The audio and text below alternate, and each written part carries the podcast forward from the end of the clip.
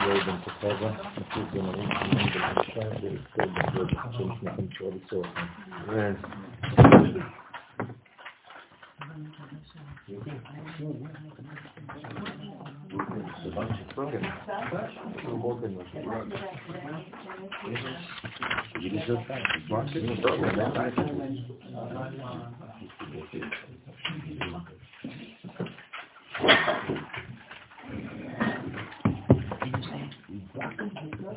בצורכם.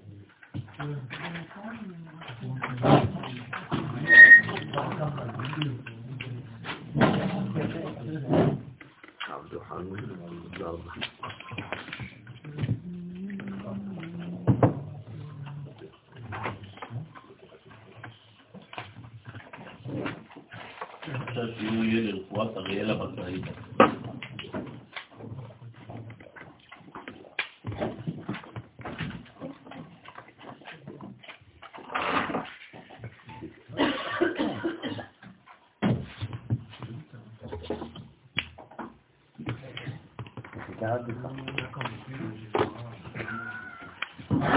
במקרה אצל האמצעי זה לא משיח.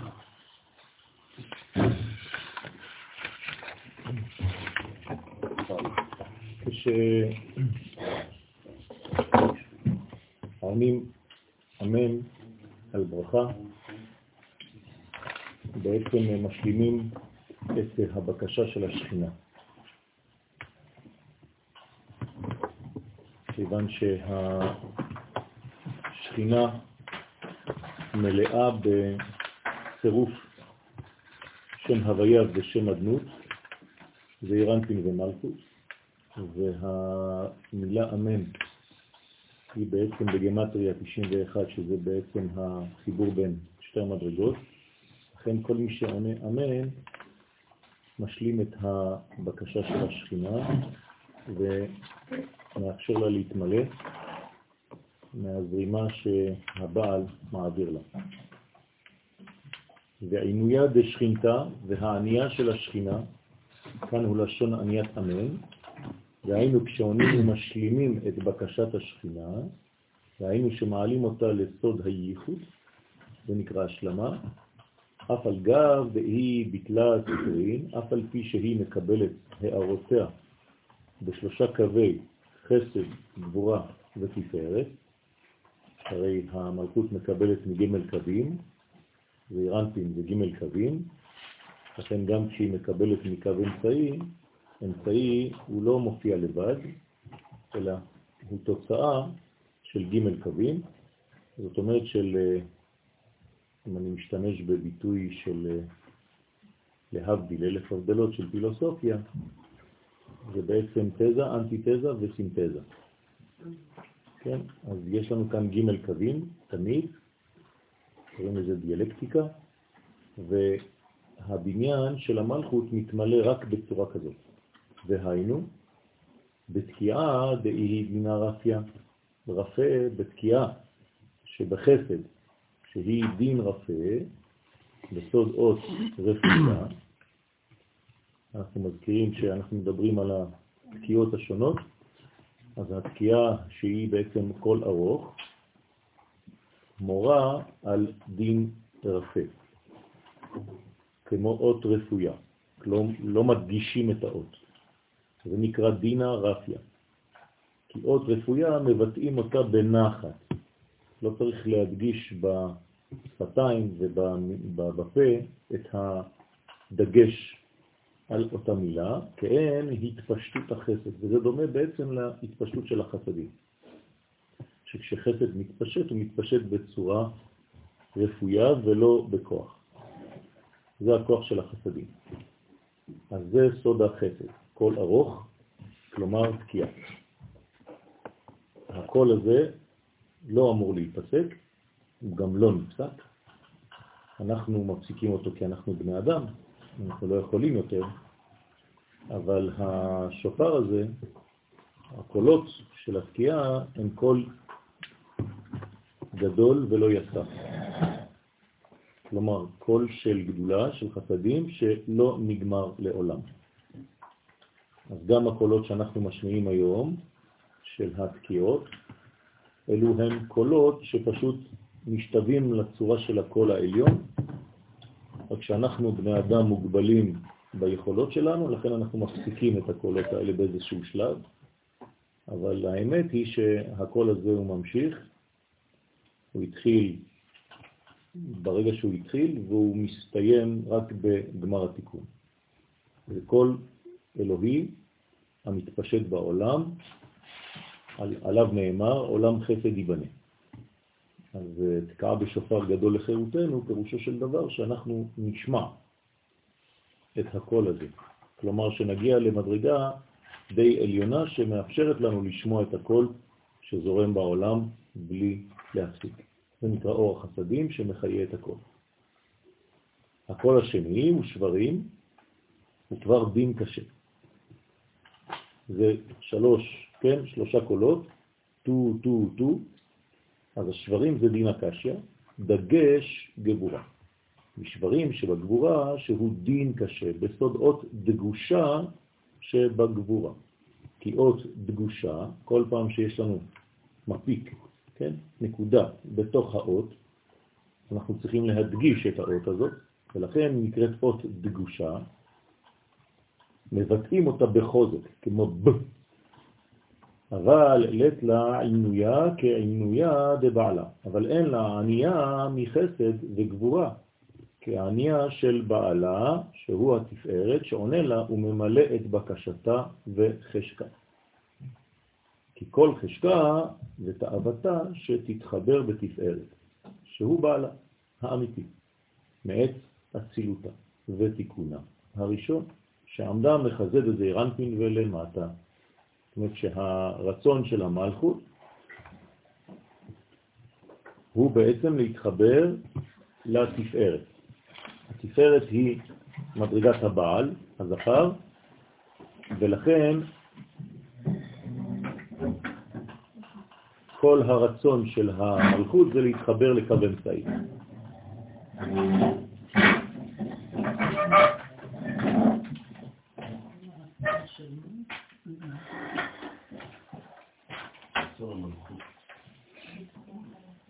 וגם אין לה ייחוד אלא ביסוד שבקו אמצעי.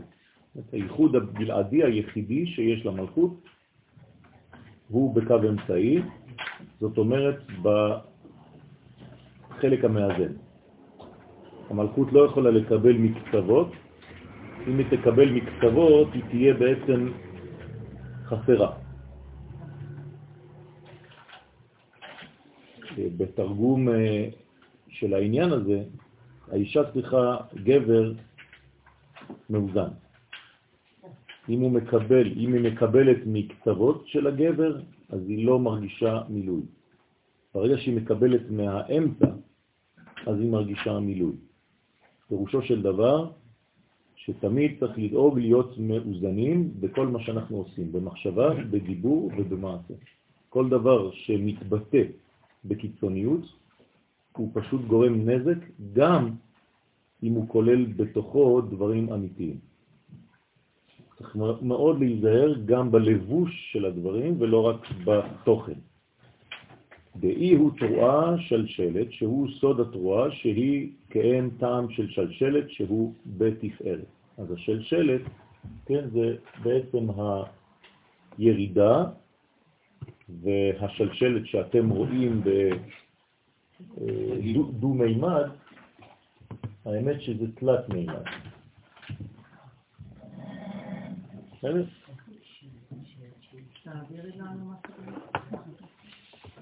ורזה דמילה, וסוד הדבר נרמז במה שכתוב, אין כל ענות, אין כל ענות גבורה, סליחה.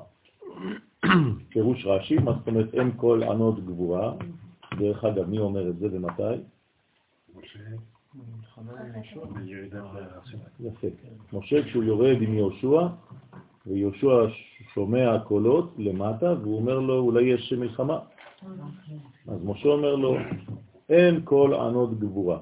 אומר רש"י שמה במקום, אין כל זה נראה כל עניית גיבורים הצועקים ניצחון. זאת אומרת, לא הייתה מלחמה ולא היה ניצחון. להפך, יש פה משבר וחולשה. בסדר? כי יהושע חשב שיש כאן מלחמה. למה יהושע חושב מלחמה ומשה אומר לו את האמת? כי יהושע לא משיג, כן, כמו שמשה משיג. משה רואה, הוא נביא באספקלריה מאירה. יהושע מקבל ממראה. זאת אומרת שזה קול שני, שיכול להיראות או להישמע בצורה שונה לחלוטין. לכן, אם אין לך דבר אובייקטיבי, כמו משה רבנו, אתה יכול לפרש את הדברים בצורה שונה לחלוטין, כמו יהושע. דע שברים, אז זה, מה הם שמעו שם? שברים. וזהו שברים, רוצה לומר שאין לה עיקר הערה כשעונים לה בכל שברים שבגבורה. כן, השברים האלה זה טה, טה, טה, כן. היום אנחנו עושים את זה טה, טה, טה, כן, אבל יש כמה אפשרויות לקולות, אנחנו עושים את זה כמה שיותר פשוט, אבל יש אפשרויות אחרות. ואין כל ענות חלושה, זה מה שהוא מוסיף, משה רבנו, אומר לו אין כל ענות גבורה, אבל הוא מוסיף גם ואין כל ענות חלושה, דעת תקיעה. מה זה חלושה? לא חלשה, אלא רפויה, כן? זאת אומרת, כמו שהיינו בחסדים. אז לא גבורה ולא חסדים, הוא אומר לו.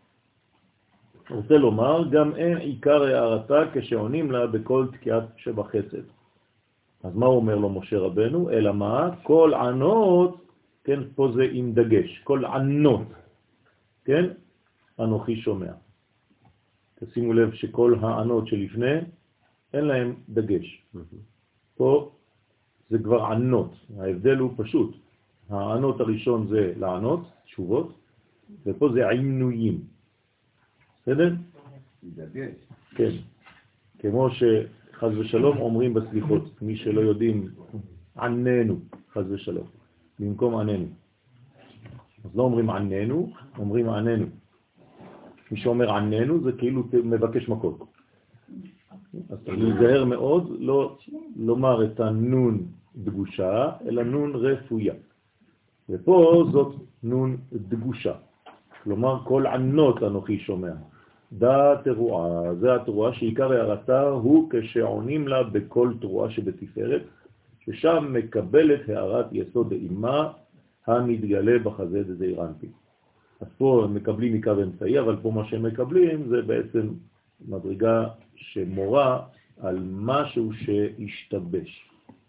זה אומנם קו אמצעי, אבל הקו האמצעי הזה השתבש בגלל שלמטה עושים חטא עגל. אז הבניין הזה בכל זאת, כן, זה תרועה שבתפארת, כלומר הערת יסוד באימה המתגלה בחזה דזה. ואימה נקראת אנוכי, ובא סוד השמיעה, בסלקה בעינויה, דה בתר דה כתרועה, ששם עולה ונענית בקבלת שפע זה אחר זה. כל התרועה שהם תשעה קולות קטנים זה אחר זה. כן. כן. חייבים שיהיו תשעה מינימום. אז זאת התרועה. עכשיו, התרועה היא רומזת לספירת התפארת. אז תקיעה זה חסד, שברים זה גבורה, ותרועה זה תפארת. למה לא מסיימים בתפארת? הרי זה יותר טוב מחסד, לא? תפארת זה קו אמצעי, אבל בכל תקיעה, בכל סבב של תקיעות, אנחנו חוזרים ומסיימים בתקיעה. מה אתם אומרים? כן. יפה. כי אם זה היה מגיע לתפארת, זה היה סוף המדרגה. ולכן חייב שהחסד יהיה דומיננטי, ולכן כל הזמן חוזרים למדרגה הראשונה כדי להמשיך משם הלאה. זאת אומרת, זה לא אותו חסד של למעלה, זה חסד חדש. אוקיי? לקומה שמתחילה מלמטה. מובן? כל פעם שאנחנו משנים קומה חייבים להתחיל בחסד. ולכן זה חסד גבור התפארת, חסד. של מה? של השלב הבא. נכון. כן, ולכן בקשר של הציציות שלנו, אנחנו תמיד מסיימים בחסדים, גם כשיש לנו תחלת. הקשר האחרון, אסור לו שיהיה כחול. בסדר? הקשר האחרון הוא לבן. אין קשר אחרון כחול. כי כחול, שם התחלת הזה הוא בעצם מידת הדין. ולכן אסור שיהיה סיום במידת הדין, כל קשר יש לפחות חוט אחד לבן בסוף שקושר. ובגינדה, ובשביל זה כתוב אשרי העם יודעי תרועה, ולא שומעי או תוקעי. זאת אומרת שה... ברוך הוא משבח את עם ישראל שאנחנו יודעים את התרועה. מה זה יודעים את התרועה? מתחברים, מזדווגים, נכון? זה חיבור, זה ייחוד עם התרועה. עם המדרגה שנקראת תרועה, זאת אומרת עם הקו האמצעי. פירוש אשרי לאלו שמתקנים את קו האמצעי. עם ישראל הוא אמצעי. כי הקדוש ברוך הוא מתגלה באמצע, מערל, נצח ישראל, שהוא התפארת סוד התרועה. ולכן כל פעם שאנחנו בתרועה, זה קו אמצעי. על ידי הדעת שהיא נשמת התפארת כנודע. כן? אם זה קו אמצעי זה תפארת, ותפארת זה בעצם דעת. נכון? כל הדעת היא נשמת זה. נכון? אז אם היא נשמת זה, אז היא הקו האמצעי שבעצם מתפשט גם אם יש ג' קווים. הנשמה היא תמיד באמצע. היא כמו קודשא בריחו שמתגלה באמצע. אצל האדם הנשמה זה הקדוש ברוך הוא. אתם רואים בשבט ברזל, זה גם כן מדרגה כן. של תפארת? נכון, זה תפארת אבל שהתקלקלה. כן, אז יש כאן מכה. זאת אומרת, מה מתקלקל בזמן גלות או בזמן משבר? הקו האמצעי. זאת אומרת, האיזון מופר. ולכן, חז ושלום, במקום שיהיה תרועה נכונה, יש חז ושלום מכות. כן, כי אין קו אמצעי. כלומר, הדבר הגרוע ביותר בקלקול זה שקו האמצעי מופר. איך אפשר להפר קו אמצעי? פשוט מאוד, על ידי הגברה של או קו ימין או קו שמאל. בסדר? אם זה למשל קו ימין שמתגבר, זאת אומרת שיש חסדים נפולים. כלומר, למשל, גילוי עריות בצורה לא נכונה, זה נקרא חסד. ואם זה בגבורות, זאת אומרת שזה בעצם משבר מצד שני, זאת אומרת מידת הדין יותר מדי גדולה, שאין בכלל חסדים. אז גם כן מפר את הקו האמצעי. למשל. כן? לכן כל הזמן צריך לפעול בשיקול דעת. אני דיברתי על זה, דיברתי על זה, אמרתי, כל מצב של גלות זה קו האמצעי שמופר. נכון. זאת אומרת שבגלות אנחנו במצב לא נורמלי, יצאנו מהסדר. כן? זה הסדר. הקו האמצעי נקרא סדר. כל מי שיוצא מקו האמצעי, הוא יוצא מהסדר, הוא לא בסדר. כן? גם הביטויים הכי פשוטים בעברית באים להורות על הדברים האלה. הוא משיג דבריו ואומר, אף על גב דשכינתה היא בעינויה מימינה ומשמאלה, אף על פי שהשכינה היא נענית על ידי החיבוק בשתי זרועות, בימין ושמאל, שהרי אנחנו לא מוותרים על הימין ועל השמאל. לא אמרנו שאנחנו מוותרים, אנחנו פשוט עוטפים בימין ובשמאל, אבל החיבור נעשה באמצע. כי אי אפשר לדלג על ימין ושמאל, כי אם לא, אתה לא מגיע לאמצע. האמצע לוקח בחשבון את הימין ואת השמאל בצורה מאוזנת. אז אתה מגלה אמצע. אבל לא להתבלבל ולצאת לקצוות. כי מי שיוצא לקצה, הוא בעצם מפר את האמצע, כלומר אין לו איזון, הוא, הוא במחלה, הוא חולה. אז כל יציאה מהסדר הזה היא חולי, וכל חזרה לאמצע היא רפואה. ולכן, על ידי החיבוק בשתי זרועות בימין ובשמאל, בסוד שמאלו תחת לראשי וימינו תחת בקנה. כל מקום לעת עינויה כעינויה דבעלה. אז אין היא נענית כמו שנענית על ידי בעלה שהוא התפארת והיסוד שבקו האמצעי, ששם עיקר הייחוד.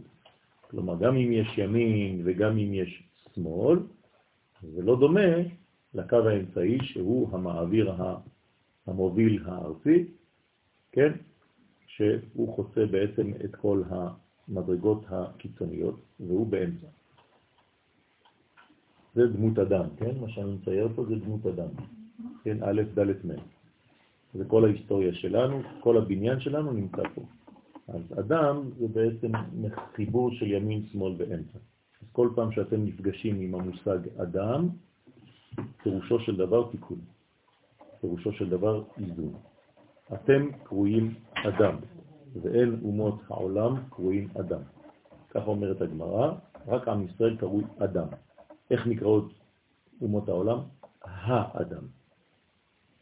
אז האדם זה מדרגה אחרת. אדם זה ישראל. אדם זה ג' קווים. האדם זה כבר הפרה של האיזון. לכן עם ישראל צריך לאזן את העולם על ידי גילויות. לכן הוא קו אמצעי, עיקר הייחוד, וזה מה שאומר הכוזרי, שאנחנו אמצע העולם. כמו לב באיברים, אנחנו ישראל בעולם. ולכן אנחנו קו האמצעי של העולם, קו החסד, קו הגבורה וקו התפארת. ואנחנו מתגלים בתפארת. לכן הקדוש ברוך הוא מתפאר בנו, נכון?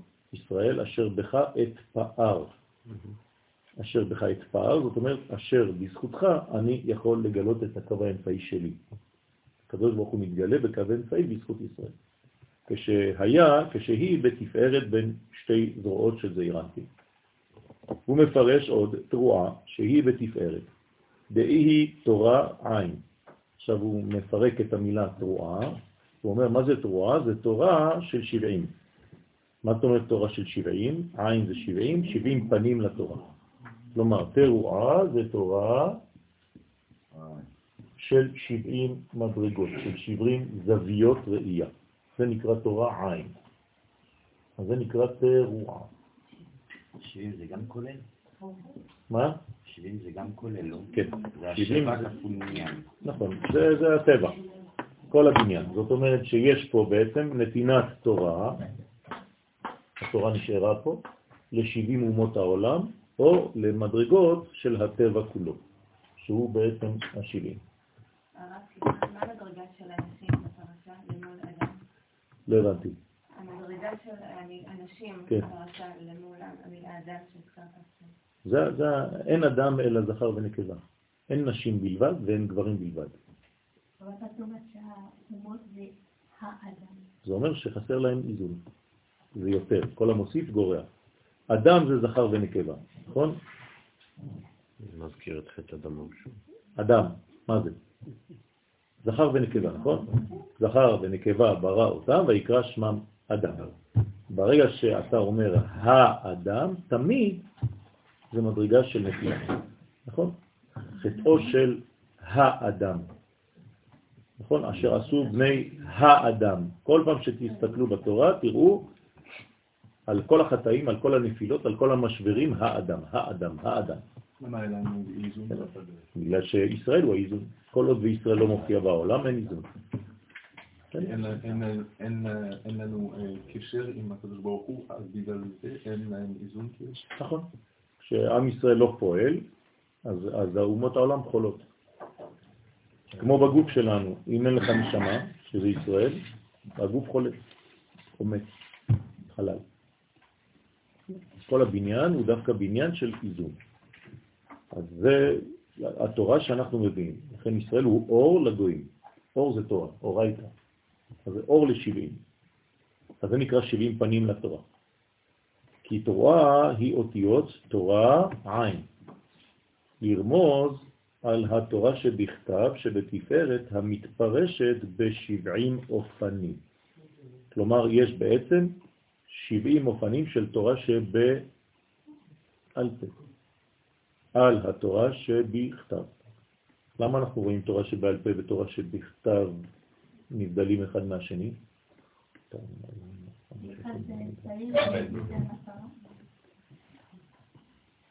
אז היינו אמורים לראות אותם יחד. מה לא? את מסתכלת על אמצעים לבד ועל מטרה לבד? אוי ואבוי, היה לבושים, לא? זאת בעיה. זאת אומרת, יש כאן בעיה. כן, אבל אתה, אתה אמורה לראות את שניהם יחד. אסור אומרים להפריד. כן, אבל אני, אז זה, מה זה אומר? את אומרת לי פסוק אחר, שמראה שאני דווקא צריך כן לחבר. מתי אני יודע שאני בסוף מעשה? כשאני קשור למחשבה, אבל פה את אומרת לי שזה שני דברים נפרדים. לא לא-. נבדלים, לא נפרדים. לא. אפשר. זכור ושמור בדיבור אחד. אה. אה, יפה. זאת אומרת שיש לנו פער בין מה שבאמת לבין מה שמופיע בעולמנו. אנחנו בעולם חסר, ולכן אצלנו התורה שבכתב והתורה שבעל פה נבדלים, נבדלות. בגמר התיקון אנחנו נחבר את שתי התורות. בסדר? לא יהיה הבדל בין תורה שבכתב לבין תורה שבעל פה. בסדר? זה התורה האמצעית, זה הקו האמצעי, זה האיזון. בסדר? נכון? נכון. לכן אם שבתשעה... אנחנו לומדים את התורה של קצת את התורה אנחנו את זה. כן, אבל צריך לדעת את הקשר ביניהם כל הזמן.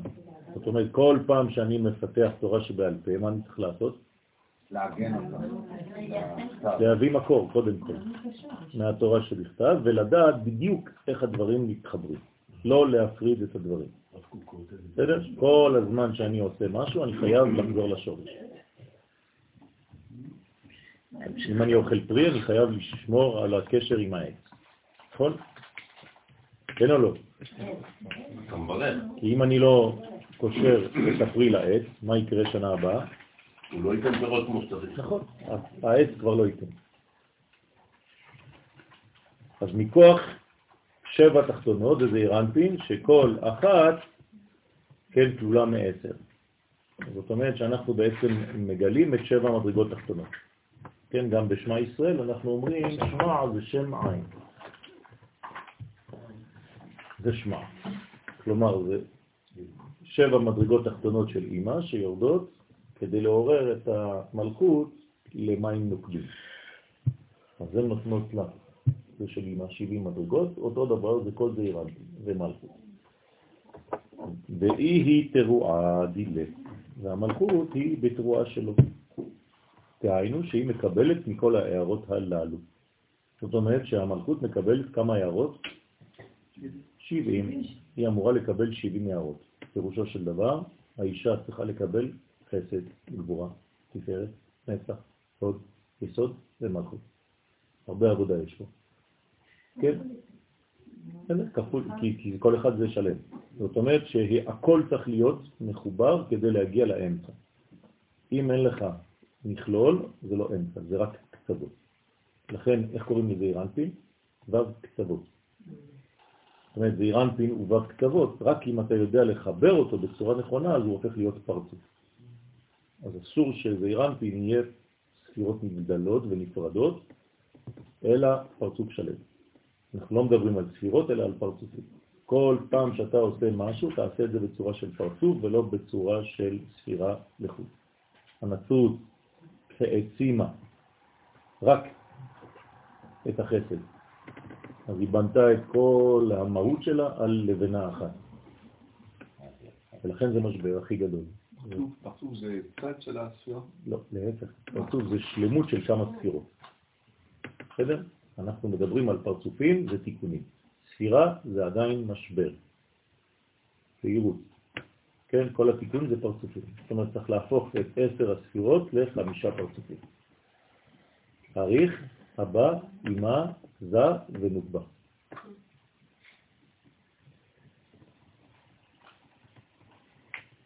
ובגינדה, ובשביל זה נאמר, אשרי העם יודעי. שימו לב, לא אשרי העם שומעי ותוקעי, אלא יודעי, כלומר חיבור. זיווג. זיווג זה שלמות. נכון? יודעי, יודעי תרועה מתחברים עם התורה הזאת שניתנת ל-70, ב-70 פנים. פירוש שמתקנים את קו האמצעי שהוא התפארת. כן, מי באר את התורה ב-70 לשון?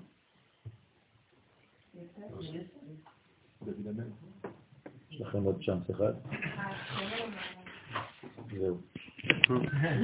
אכלתם את כל הזה. משה רבנו, הואיל משה באר את התורה הזאת. נכון? אז משה רבנו, איפה הוא נמצא? בתפארת. לכן הוא התפארת, הוא זה שבעצם נותן את התורה ב-70 מדרגות. שבו סוד התרועה, אז זה תורה ל-70 מדרגות, זה משה רבנו. על ידי זה ממשיכים הערות למלכות. אז המלכות יכולה לקבל רק באופן כזה. דבר אחר, פירוש אחר על מה שכתוב, כל ענות אנוכי שומע, סוג זה הקדוש ברוך הוא שהוא זעיר אנפין אמרו. כלומר, לא היה לנו ספק שמשה, מה שהוא אומר, הוא נביא, נכון? אז בעצם מי אומר? הקדוש ברוך הוא. במילים אחרות, כל פעם שמשה מדבר, מי מדבר? השם. נכון? זה נקרא נביא בכל ביתי נאמן הוא. מה זה בכל ביתי? כל החדרים. חלק הפנימי של הכל. הוא הקשר. כלומר, משה רבנו, הוא נמצא בכל הביתים. הקדוש ברוך הוא, הוא האלף, נכון? בכל הביתי נאמן הוא. כלומר, כל פעם שיש גילוי, שזה אות ב', אז משה נאמן. זה המקור. כאילו. בסדר? הוא נאמן לאלף. כלומר, אנחנו בעולם של ב', נכון? אז בכל ביתי, בכל הבתים שלי, כן, נאמן משה רבנו. במילים פשוטות, כל פעם שצריך לגלות משהו החוצה, משה הוא הכי נאמן. אז אם אני לא מבין משהו, אני צריך לראות מה משה אמר. בסדר? ולכן הקדוש ברוך הוא מדבר דרכו. דאי הוא עינויה דאנוכי שומע. זהו העינוי והצער, כן? תשימו לב פה העינוי, זה לא רק מענה, אלא צער, העינוי של השכינה, שאנוכי שומע. מי זה אנוכי? כן. איזו מדרגה שלו? בינו, לא, לא.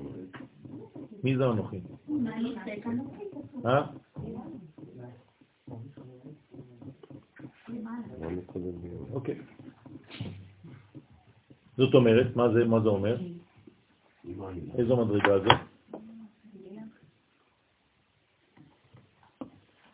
ואיך אתם יודעים שזה בינה, חוץ מזה שזה כתוב? בינה נותן את הכל, חוכמה נותן את מה בינה משפיע על העולם. לא. יפה. אז איך, איך את יודעת שזה, מה זה האנוכי? מה זה ראשי תיבות אנוכי? לא, לא כתוב פה.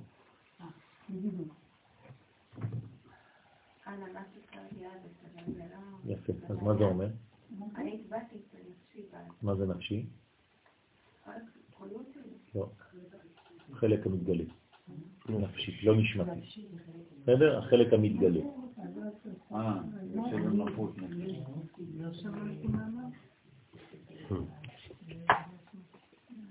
תגידי. תגידי להם, הם לא שמעו. אנוכי זה ראשי תיבות אנא נפשי כתב אז, אני הצבעתי את אז הרב עולה רפאל, הצביע את החיצוניות שלו בתורה. אני רוצה להיכנס. אנא נפשי כתב איתי אז.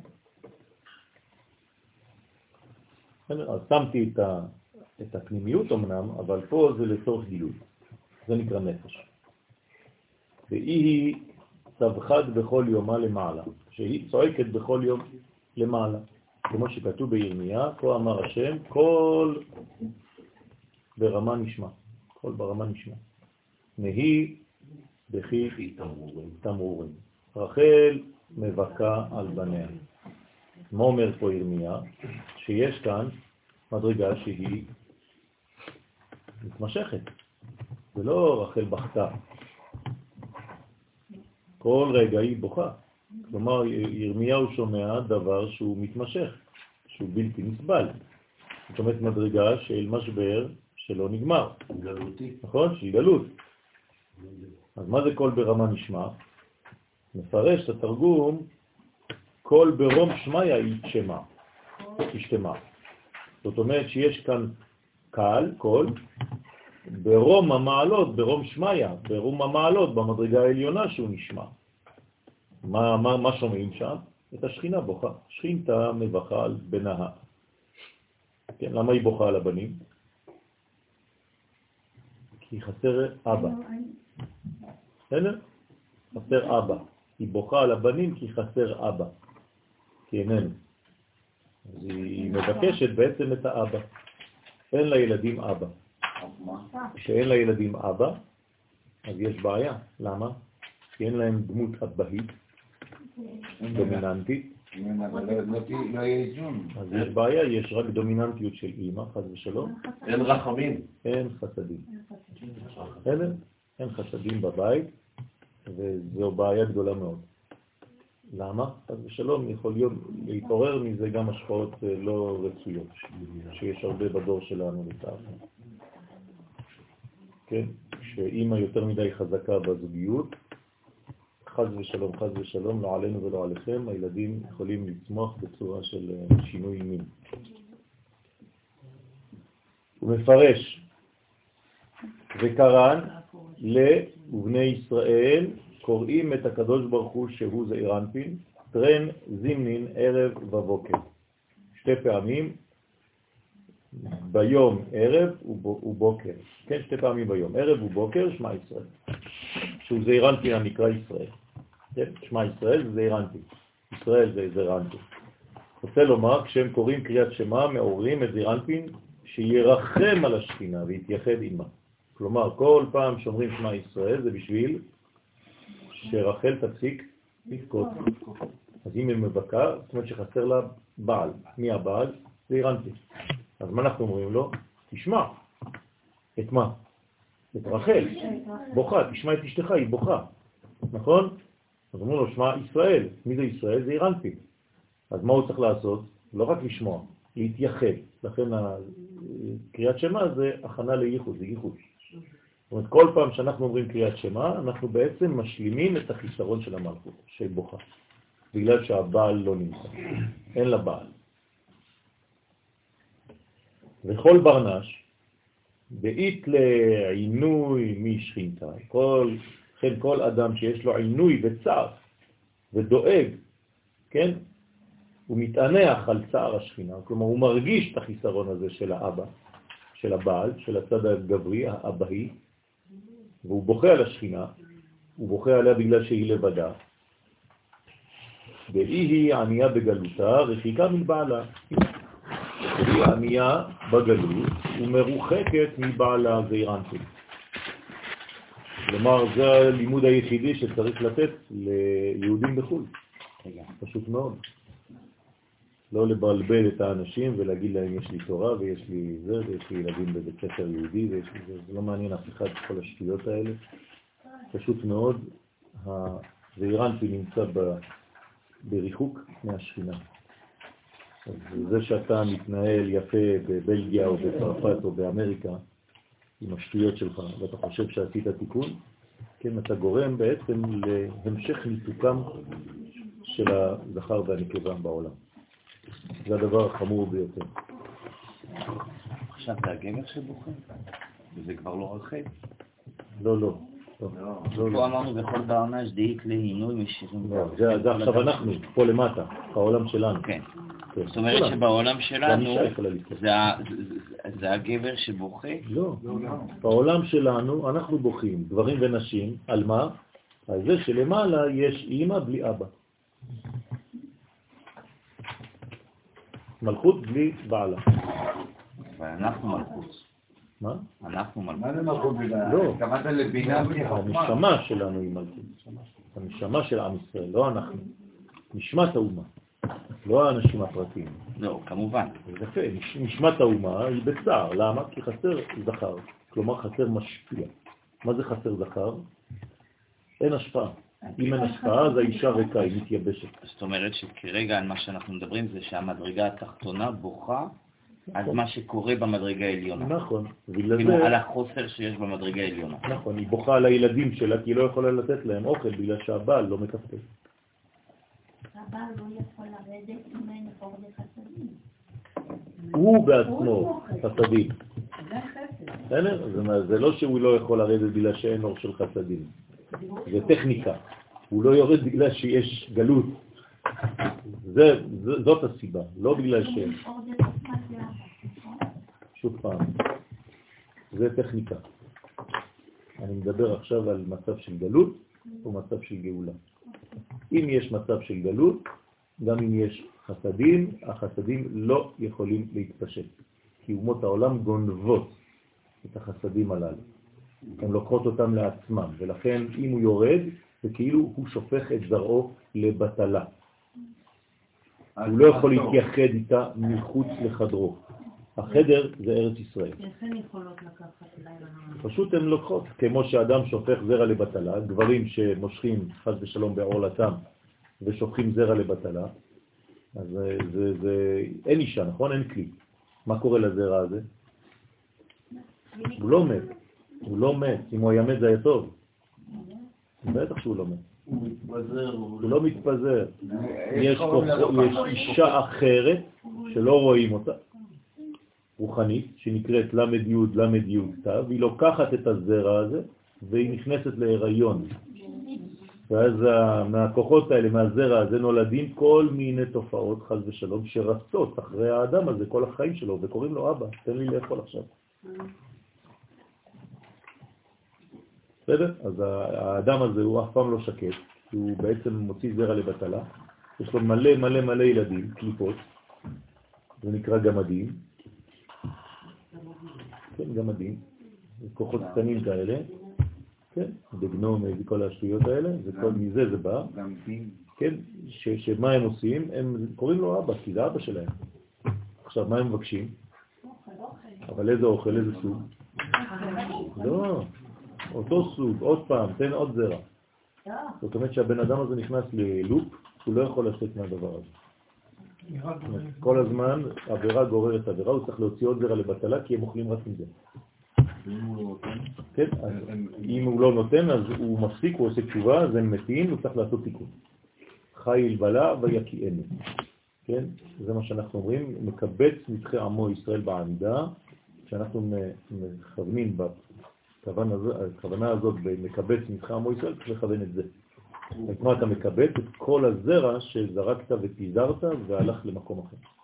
אז הכוונה שם זה חטא בית ו'. כן? כמו בערבית חבו, כן? אהב אותו. בסדר? אז זה חיל, בלע ויקיענו. מבטנו יוציא- יוציאנו אל. כן.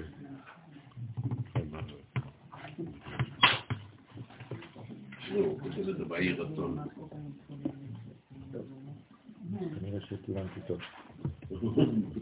טוב. אז לכן היא מרוחקת מבעלה, כי אינו מתייחד עימה. במילים פשוטות, כל הזוהר הקדוש, כל תורת הקבלה, חושבת רק על דבר אחד, ייחוד. זהו. יש רק ייחודים. אז מי שלא מסוגל ללמוד את הלימוד הזה הוא בעצם בגלל שהוא פוחד מהדברים האלה. היום אומרים בטכנולוגיה שזה ציבורי, קונקשן. אוקיי. שיקראו לזה איך שהם רוצים, אבל באמת זה זכר ונקבה. כן, מי שפוחד מהדבר הזה, אז קשה לו.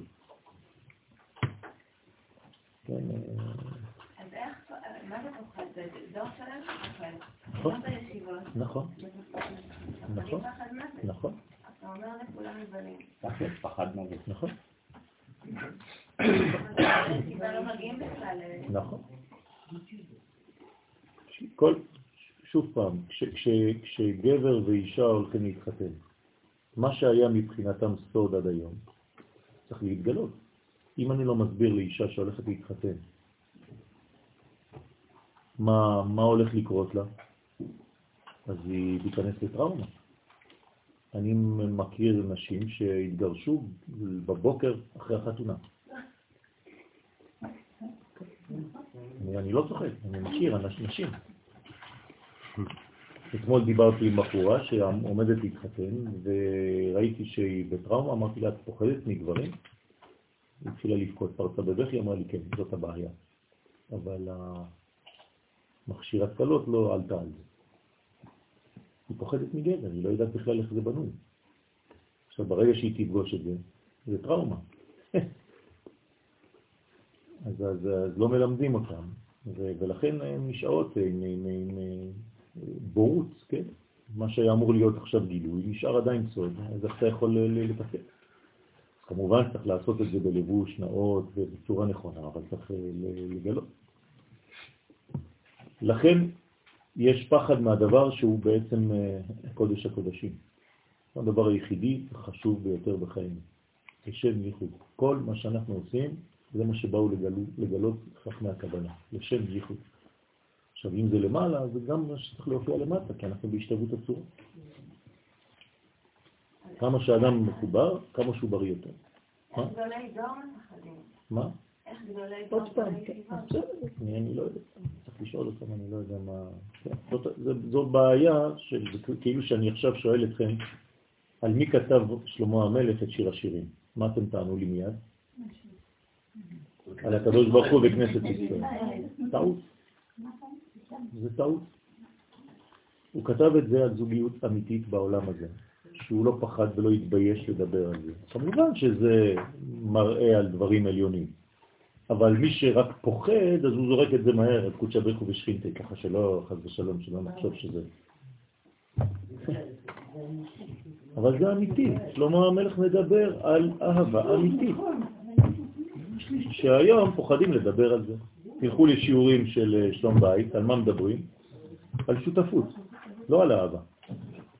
נכון? טוב, אז כל השיעור, טוב, אז אם האישה אומרת לך זה, אז תקחי את הזבל ותעשה את זה, זה הכל שותפות, אין שום מילה של אהבה. אצלנו, יותר בדתי הלאומי, אנחנו כן מדגישים את העניין של האהבה. וככה צריך לחנך את הילדים שלנו, שכשהם מתחתנים הם צריכים לאהוב, ולא צריך לפחד מהמילה הזאת. כן, זה לא שותפות שאתה הולך עם גבר או עם אישה כדי סתם להביא ילדים לעולם. זה נכון, אתה הולך להביא ילדים לעולם, אבל זו שותפות שהיא שותפות, המקור שלה, הבניין שלה, היסוד שלה זה אהבה. אהבה ואחווה ושלום ורעות. ואם אין לך את הדבר הזה, אז מה אתה, מה, במה אתה משחק? חיפשת שותפה לחיים כדי להוציא את הזבל והיא תעשה את שלה ואתה תעשה את שלך? זה לא זוגיות. אז לא לפחד מהדברים האלה. אנחנו לומדים את זה מהמחנך הגדול, הקדוש ברוך בעצמו.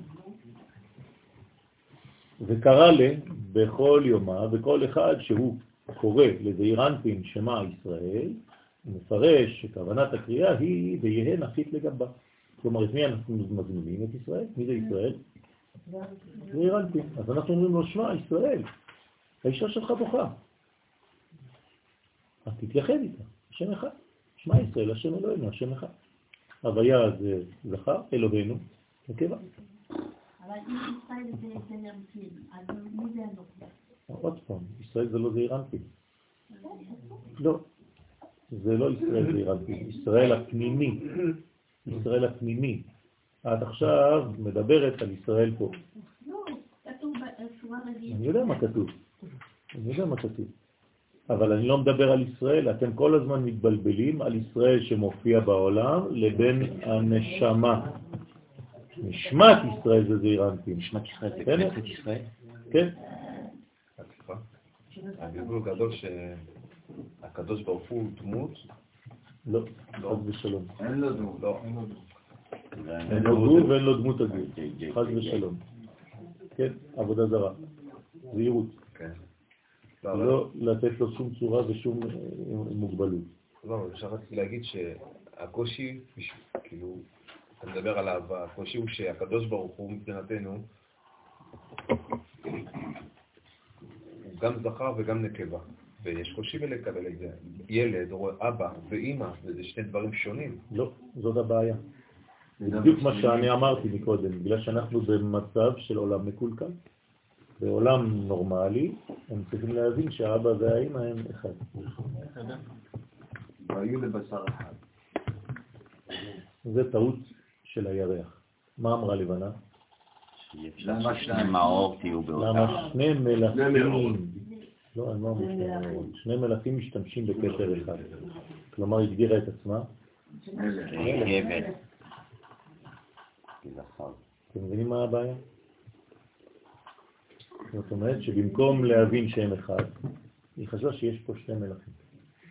זאת בדיוק הבעיה. מתי הילדים אה, מתפרעים בבית? כשהם מרגישים שאימא ואבא בריב, הם לא, הם שניים, הם לא מסכימים. אז מיד הילד קולט את זה. אמא, אבא ואני בלוק אחד, שום ילד לא פוצה פה. בסדר? והן אחית לגבה, כדי שזעיר אנפין ירד אל השכינה להתייחד עמה. אז כל פעם שאנחנו אומרים שמע ישראל, צריך לחשוב על זה. וזה יחזק גם את שלום הבית שלנו. אם אתה מכוון בדבר הזה על הקדוש ברוך הוא, כמובן שגם הבית שלך מתחזק באותה נימה. ודאי עלה איתמר, ודאי עליו נאמר, כל ענות אנוכי שומע, מפני שכל קריאתו הוא מחמת פינוי השכינה. כלומר, משה רבנו עכשיו בוכה על מה? על השכינה. וזה מה שהוא אומר ליהושע. יהושע אמור לשמוע את זה, נכון? הוא בעצמו רמז לשכינה. הרי משה רבנו רמז לזעיר אנפין, נכון? גם... בוודאי שזה פנימי, תלוי באיזו מדרגה מדברים. זה פנימי ביחס למה שקטן ממנה, וזה חיצוני ביחס למה שגבוה ממנה. כל דבר זה פנימי וחיצוני. אז ישראל יותר גבוה? אז יפה, יש מדרגות של ישראל, צריך לדעת איפה ישראל נמצא. שורש ישראל הוא זכר, וגילוי ישראל הוא נקבה. בסדר? לכן אמר הקדוש ברוך הוא, אנוכי שומע. מה זאת אומרת? זאת אומרת שבעצם הקדוש ברוך הוא מקשיב לקולה של השכינה שבוכה. זה מה שאנחנו אומרים בלכה דודי. מה הוא אומר לה? קומי. כן? מעפר. היא הייתה בעפר, היא הייתה בגלות, זה מה שאנחנו מבקשים. אז נכון, הוא צריך להקים אותה. מעפר קומי, לבשי, בגדי תפארתך. נכון? עמי. שימו לב, עמי, מי זה התפארת? העם. אז אם את לא מתלבשת כאומה, אז אני לא יכול להקים אותך.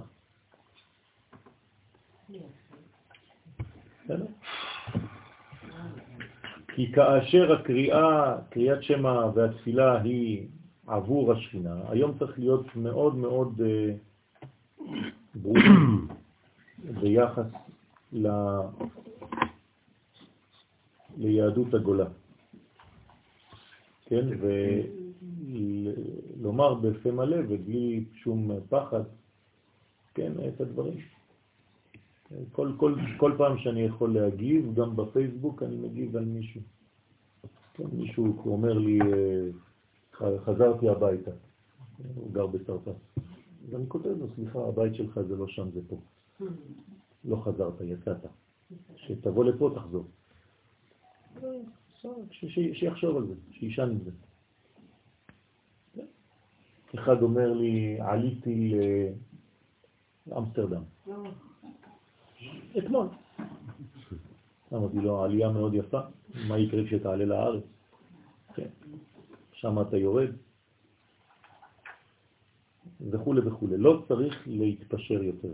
צריך לומר, כי אנחנו עכשיו אחראים על כל אחד ואחד מישראל. אז צריך להגיד את זה, אבל כמובן עם... אה, בצורה שהם כן יקבלו את הדבר הזה. כי יש לפעמים שהם כבר לא רוצים לדבר איתך יותר, הם מתנתקים לא, לחלוטין. ברגע שאמרת משהו כזה, אופ, זהו, אתה מהווה סכנה. כן, בדרך כלל זה בזוגיות, אז האישה אומרת, אל תדבר איתו, לבעל, כי הוא מסוכן בשביל הזוגיות שלנו. אז צריך לשדר את זה כמה שיותר בצורה כללית יותר ולהסביר ולהפיץ ולשלוח. אז לפני כמה שנים אה, הדפסנו 500 אלף אה, גלויות.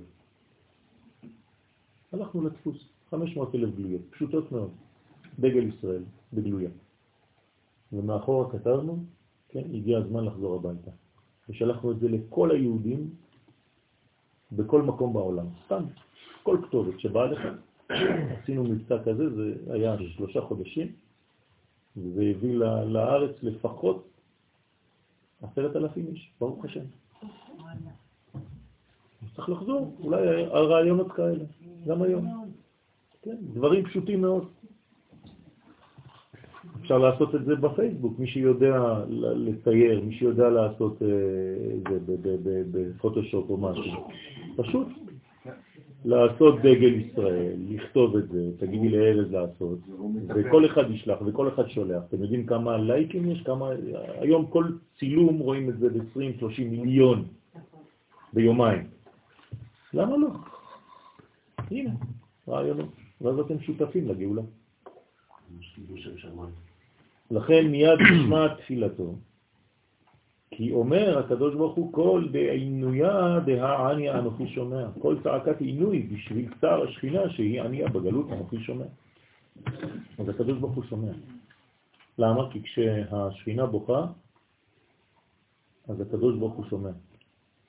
ואנחנו בעצם הבכי של השכינה. כשהרב קוק היה מתעורר בלילה, בחצות,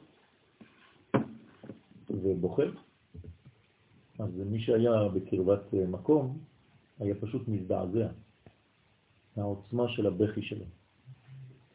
כן, ככה בעצם הרב חרל"פ התחבר אליו. הרב חרל"פ לא הכיר את הרב קוק, פשוט הם היו באותו בית מלון, והוא שמע אותו צועק בלילה מעבר לקיר. ומעבר לקיר הוא אמר, הרגע הזה מצאתי את מורי ורבי. בלי לדעת מי. כן. עכשיו, למה הוא בוכה? פשוט הוא משתלב בבכי הגדול שבאותו זמן קורה בעולם. זה לא שהרב קוק בוכה. מה שהרב חרל"פ שמע זה הבכי של השכינה, שפשוט עבר דרך הפה של הרב קוק. זה לא הרב קוק בוכה. כשחיילי צה"ל נכנסו לכותל ב-67, כן, ברדיו, אני הייתי, אני זוכר, שמעתי ברדיו אנשים בוכים. כולם היו שומעים חיילים בוכים. אחרי זה צילמו את זה בטלוויזיה, ואתה רואה שאף אחד לא בוכה. ושאלו את החיילים, בכיתם? אמרו לא. אז מי בכה? השכינה. שמעו את זה ברדיו, רבותיי, אני שמעתי. אתה פשוט לא מבין. מה, אתה, אתה, מה, צוחקים עליך? איך יכול להיות? שמעת, כל העם ישראל שמע בכי. אז הם צודקים, הם לא בכו. השכינה בכתה דרכם והם אפילו לא הרגישו. זה, זה הבניין של עם ישראל. מי שאין לו את הרמה הפנימית המוסרית הזאת בגובה הזה, הוא חסר. כמובן שהוא גם סובל יותר. כי זה הסבל הגדול, האמיתי. כן? איך לחגוג בעצם יום ירושלים עם בוכה? אז צריך לחגוג בגלל שמה שהוא משתנה בה. הקימה שלה היא לא בבת אחת, היא לאט לאט. קודם כל היא מתעוררת, אחרי זה צריך לרחוץ אותה, אחרי זה צריך להלביש אותה, אחרי זה צריך לאפר אותה, וכו' וכו'. כמו אישה, כמה זמן לוקח לה כדי להסתדר? אתה נכנס לאמבטיה, אם את לא נכנסת לפניה, זהו, הלך עליך. כן, אתה עשר דקות, היא שעה וחצי, כן? מה, יש לה? כמה, זה כל הגוף? קילומטרים מרובעים? סך הכל כולה פרצוף אחד. אז ככה זה השכינה. צריך להבין. לעומת זאת הזכר, הוא מהר. שיוסף, מה כתוב? ויריצוהו מן הבור. הוא מהר, הכל רץ, טק, טק, מגלחים אותו. תוך שנייה הוא מוכן. אז האישה לוקח לה זמן. האישה מלובשת יותר בעניין הזה. לכן כל הבניין הזה. כן, נכון. ולכן צריך לקחת בחשבון שההתעוררות היא איטית והדרגתית. וזה לא צריך להבהיל אותנו, אלא להפך צריך לכבד כל שלב ולהבין שכל שלב כזה הוא גם כן סיבה למסיבה. אז גם בשלב הראשון, אז אני עושה חגיגה. אז בשלב השני אני אעשה עוד חגיגה. ובשלב השלישי עוד חגיגה. כלומר, יהיה לנו עוד חג, נכון? יום הקמת המשכן. אנחנו, יש לנו עוד חג שמחכה לנו בלוח השנה. אנחנו נחגוג עוד פעם ונאמר הלל עוד פעם, על עוד חג שאנחנו מצפים לו. יש כבר תאריך.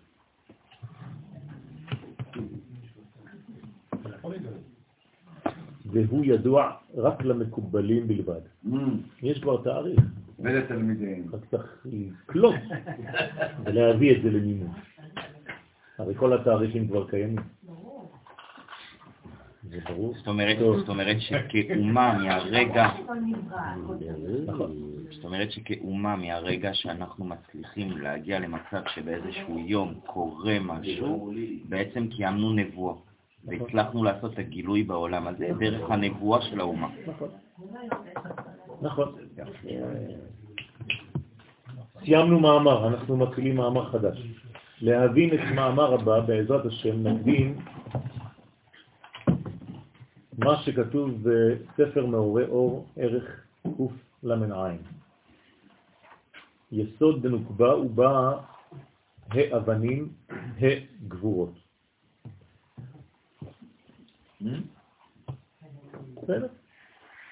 אבנים זה בניינים, כן? זה אב ובן. זאת אומרת שבאבן יש מקור ויש תוצאה. צריך לחבר.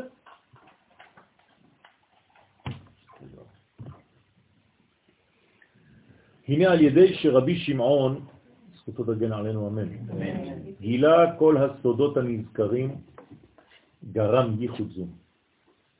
זאת אומרת, והם, בזמן שרבי שמעון מגלה את מה שהוא מגלה עכשיו, כל מה שהוא גילה, כל פעם שאנחנו לומדים מאמר אחד, מה אנחנו עושים? גורמים לייחוד זום. זאת אומרת, כל זמן הלימוד בזוהר הקדוש, יש ייחוד בעליונים, בין זכר לנקבה.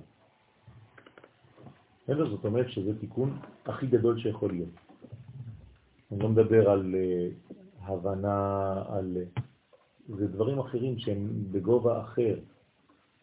כלומר, הלימוד בפני עצמו הוא חשוב, כי הוא גורם לזיווג מתמיד כל הזמן, בין זעירנטין למלכות, לא בין אבא ואמא. אבא ואמא זה תמיד בין כה וכה. אבל פה אני מדבר על זעירנטין ומלכות. כלומר, הלימוד הזה הוא כל כך חשוב, שמי שלומד אותו גורם לדבר הזה כל רגע, זה כאילו אתה אומר קריאת שמה כל הזמן. ולצורך הייחוד קם אחד בקירתה, כן?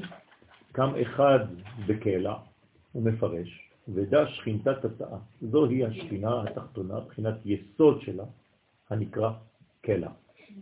כלומר, של המלכות. בסדר? כלומר, השכינה יש לה יסוד, כמו שלזכר יש יסוד, רק שאצל השכינה זה נקרא קלע. למה זה נקרא קלע? קל עין. מה זה קלע? קלע. זה פרק חיסון רוסי. כמו שדוד המלך. כן, נכון, אבל מה זה? מנשק. מה? משגר, מעיף. מה זה לקלוע בעברית? אה, זה לשלב. יפה. לשלב. כן? כמו שאישה עושה צמות, זה נקרא קליעה. לא רק קליעה למטרה. כן, זה אותו דבר. זאת אומרת שאתה בעצם מחבר בין הנשק לבין המטרה, אז זה נקרא קליעה, כי חיברת. אז לקלוע בעברית זה לחבר. לחבר בין מה למה? בין סיבה לתוצאה. זאת אומרת שהאישה, היסוד שלה היא, הוא קליעה. למה? כי היסוד צריך להיות שם. שקם להעלות מן, אז היא בעצם קולעת, היא קושרת, היא רוצה, על ידי שהיא מעלה מים נוקבים, כדי להמשיך מוכין לזעירנטים. ברגע שהיא מעוררת את עצמה לייחוד, מה קורה אצל זעירנטים? מה זה התעוררות? מה זה אומר? אבל ממה? קראתם, אל, אל תברחו. אני קראתי. הוא מקבל מוחים. זה נקרא התעוררות. הרי כשאני הולך לישון, איפה המוחים? מתנתקים. נכון? כשאני מתעורר, למה התעוררתי? כי המוחים חוזרים. בוודאי. כל פעם שאדם ישן, אין לו מוחים. כל פעם שהוא בערנות, אז יש לו מוחים. אז אם זה אירנפין מתעורר בגלל שהיא מעוררת אותו, אז היא לא סתם מעוררת אותו. מאיפה הוא מתעורר? הוא מקבל עכשיו, ברגע הזה, מוחים. כלומר, זה גורם לו לקבל מוחים. בשביל מה? יפה. כי אם אין לו מוחים, גם הטיפה של הזרע שהוא יוציא, אין בחיים. כל הטיפה של הזרע היא מלאה במוחים. אם לא היה, אין ילד שיכול לצאת מזה. לכן, אחר המשכת המוחים, ואחד בקשת, עכשיו הוא מדבר ברמזים, קם אחד בקשת, אתם מבינים, נכון? קשת זה רמז למה? היסוד. היסוד של הזכר נקרא קשת. נכון, הוא יורד כחץ, נכון.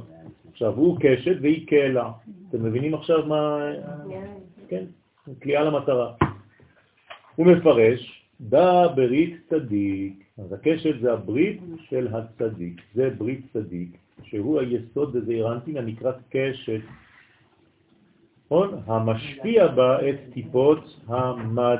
אז מה הוא יורה לה? טיפות והחיצים. כל טיפה יורה כחץ. אז הזכר בעצם יורה לקלע, הוא קולע על המטרה, ואז יש חיבור. היא מעוררת מן, והוא מחזיר לה מד. מה? מים זכר, מים בחורים. עלה איתמר, על היסוד נאמר, שופר הולך. כלומר, הוא גם כן נקרא שופר, והוא מתקדם, הוא מוליך את הכל, נכון? כשאני נושף, מה יוצא מהשופר? אוויר מצד לצד. לא אוויר. קול.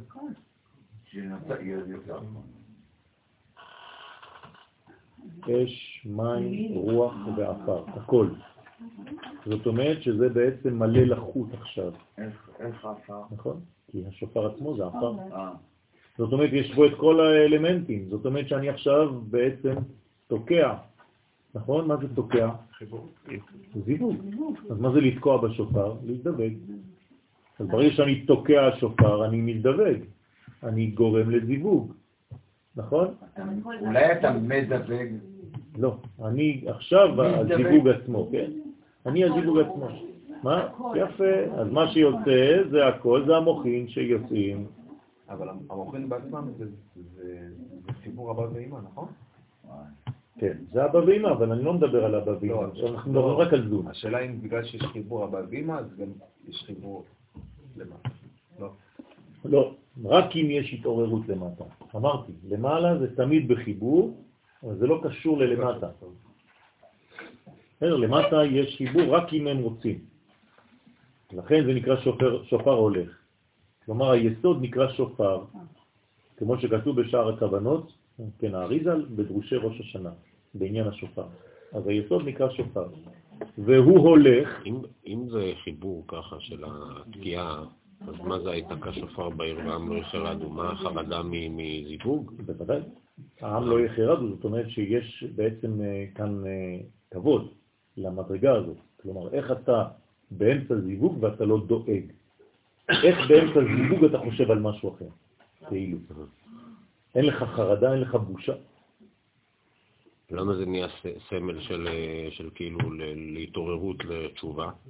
בגלל שהזמן של הזיווג זה התשובה האמיתית.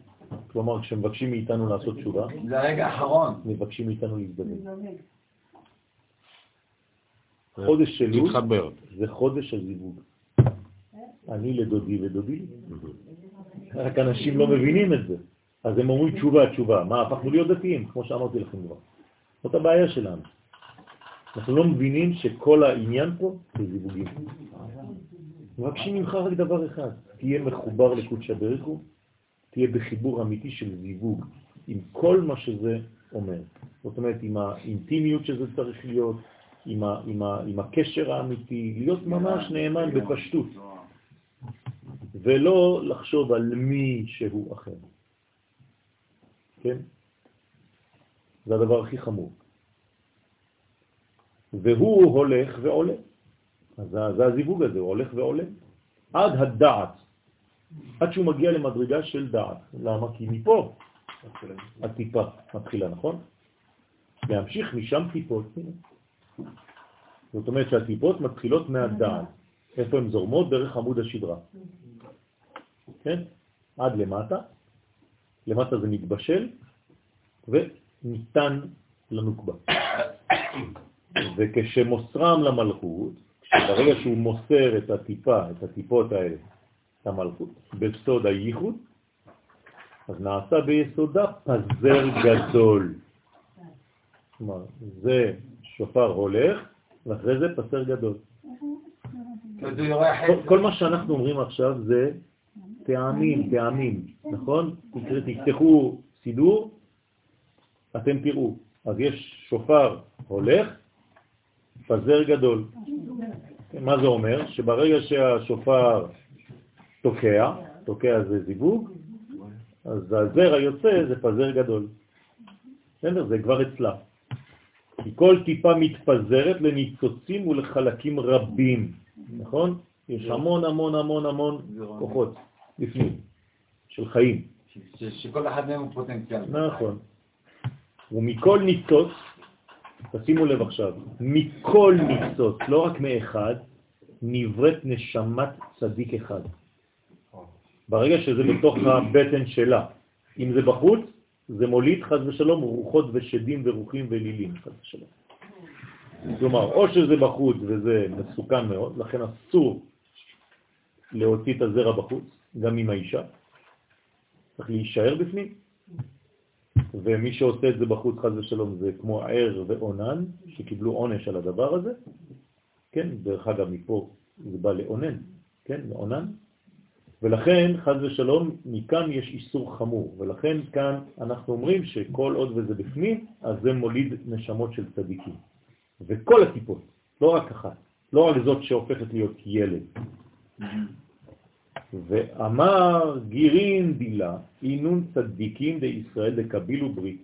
אז החיצים האלה, כל החיצים שהיא מקבלת, כי כל טיפה כזאת זה חץ. נכון? למה זה נקרא חץ? כי זה חוצה שם, זה, זה, זה עובר דרך כל מיני מסכים. זה גם חצי. כן, כן, זה, זה, זה ודאי. נכון. אז דהיינו הניצו, הגבר מפלח, הוא חותך לשניים. דהיינו הניצוצים שקיבלה מיסוד דזעירנטין. אז כל זה זה ניצוצות. בסוד יורה כחץ. בסדר? אז הוא נקרא יורה כחץ. מהם, אותם ניצוצות, נבראים נשמות צדיקים שבישראל שקיבלו לשמור בריתם. שימו לב מה קורה פה. כל חיבור כזה זה נותן כוח לצדיקים שהם שומרים על הברית שלהם. אז הם מקבלים עוד תורה, למרות שהם לא עשו כלום אפילו. בגלל שהם החליטו לשמור על הברית שלהם.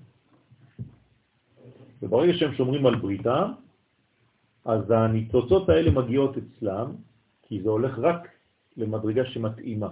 כן. כלומר, שום דבר לא הולך לאיבוד. יש איזה מין חילוק, חלוקה, וכל הצדיקים בולטים, הקדוש ברוך הוא יודע בדיוק מי שומר בריתו ומי לא, והוא נותן לאלה ששומרים בריתם מדרגה עוד יותר גדולה. ובריתו להודיעם. כלומר, למי הקדוש ברוך הוא מודיע סודות? רק למי ששומרי ברית. בסדר? מפני ששורשם היא ייחוד יסוד ומלכות. עכשיו, אתם מבינים שאנחנו מדברים פה בכמה רמות, וכמובן עד הרמה שלנו, אז לא צריך להיכנס לדברים של וואו, כן, על מה הוא מדבר פה, אבל זה החיים, זאת המציאות. כן, לא, לא להיבהל מכל דבר כזה. זה חלק מהבניין שלנו. כן, נכון, נכון, נכון. אני מסתכל פה על זה, ובשופר, בשופר הולך, ובאמת זה בסדר, זה מסתדר. זה לשיטת הספרדים. כן.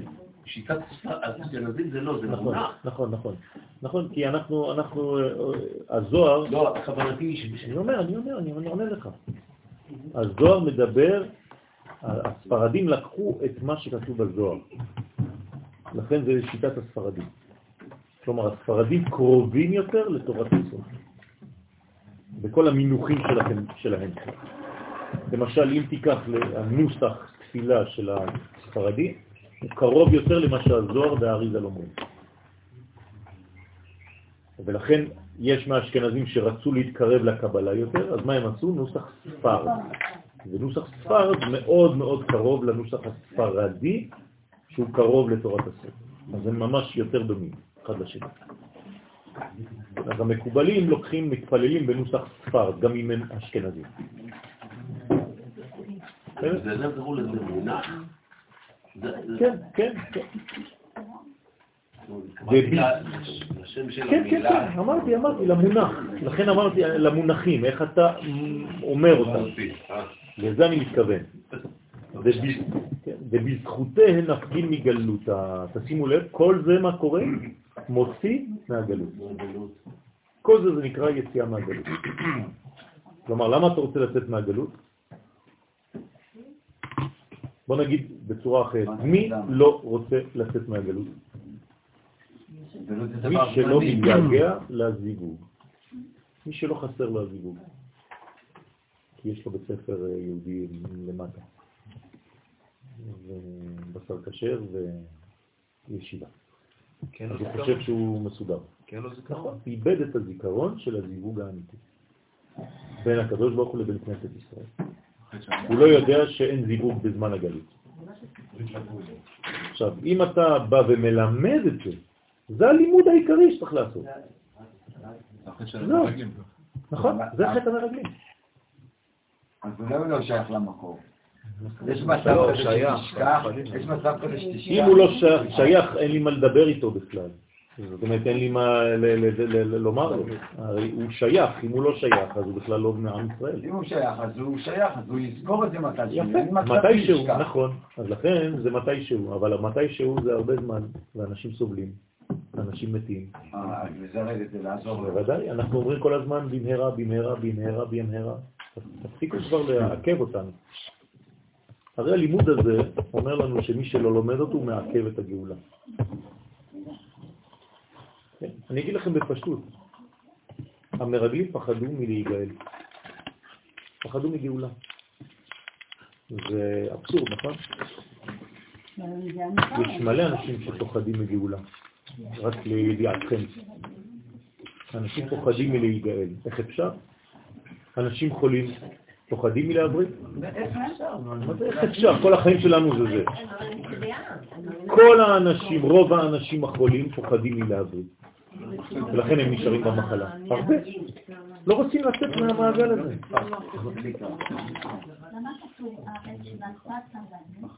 שזה מתנה, איך מפחד להבריא? מתן תורה, ואחר כך בשלבים נגיד הראשונים של הגאולה, זה לא מתנה, זה צריך לעבוד קשה.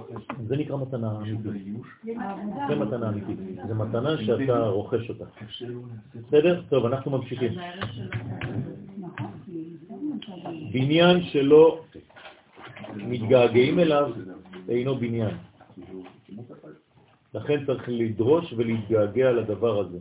ולכן מי שבעצם פוחד מלהיגאל, יש לו בעיה נפשית. אנשים פוחדים מלהבריא, אנשים פוחדים מלגדול, אנשים פוחדים מלהיגאל, אנשים פוחדים, עד מחר בבוקר אני יכול להגיד לכם ממה אנשים פוחדים. לצאת מה... מהרגוע, ממה שאני מכיר, גם אם זה קטן ומצומצם ולא שווה גרוש, אבל זה מה שאני מכיר. אנשים פוחדים לצאת מהכלא, אנשים פוחדים לעזוב קיבוצים, אנשים פוחדים לעזוב, כן, כל מדרגה שהתרגלת והתיישנת ונכנסת אליה, אתה אומר, לא רוצה לזוז יותר. אז צריך להפוך את זה לדחף. וצריך להפוך את זה למדרגות של בניין, להרחיב את הכלים. אדם שלא מרחיב את הכלים שלו, אף פעם הוא לא יקבל אורות יותר גדולים, כי הוא קטן במנטליות שלו. הוא חושב קטן, הוא מצומצם. ורזה במילה, וסוד הדבר של ייחוד זון נרמז במה שכתוב, ה לכם זרע. מי אמר את זה? לא. לא. מי? יפה. יוסף, ה לכם זרע. עכשיו, מה זה ה לכם זרע? כאילו הק בערבית, כן? חוד. כך. אבל, אבל פה זה ה. מה זה ה? ה. ה א', ככה כתוב. עכשיו, כמה זה ה א'? שש. כלומר, ו' לכם זרע. כלומר, אני עכשיו נותן לכם, זה יוסף, יוסף נותן עם שלו. כלומר, ה' לכן זרע. זאת אומרת, ה', כלומר ה' א', כלומר ו' בשבילכם זה הזרע. אני עכשיו נותן לכם זרע. מה זה אומר? תחזרו לשיעור, תחזרו לשיעור. אה, מוחין? אני מזדווג איתכם. בסדר. בסדר? אני מזדבק, כלומר יוסף כשהוא נותן, מה הוא עושה?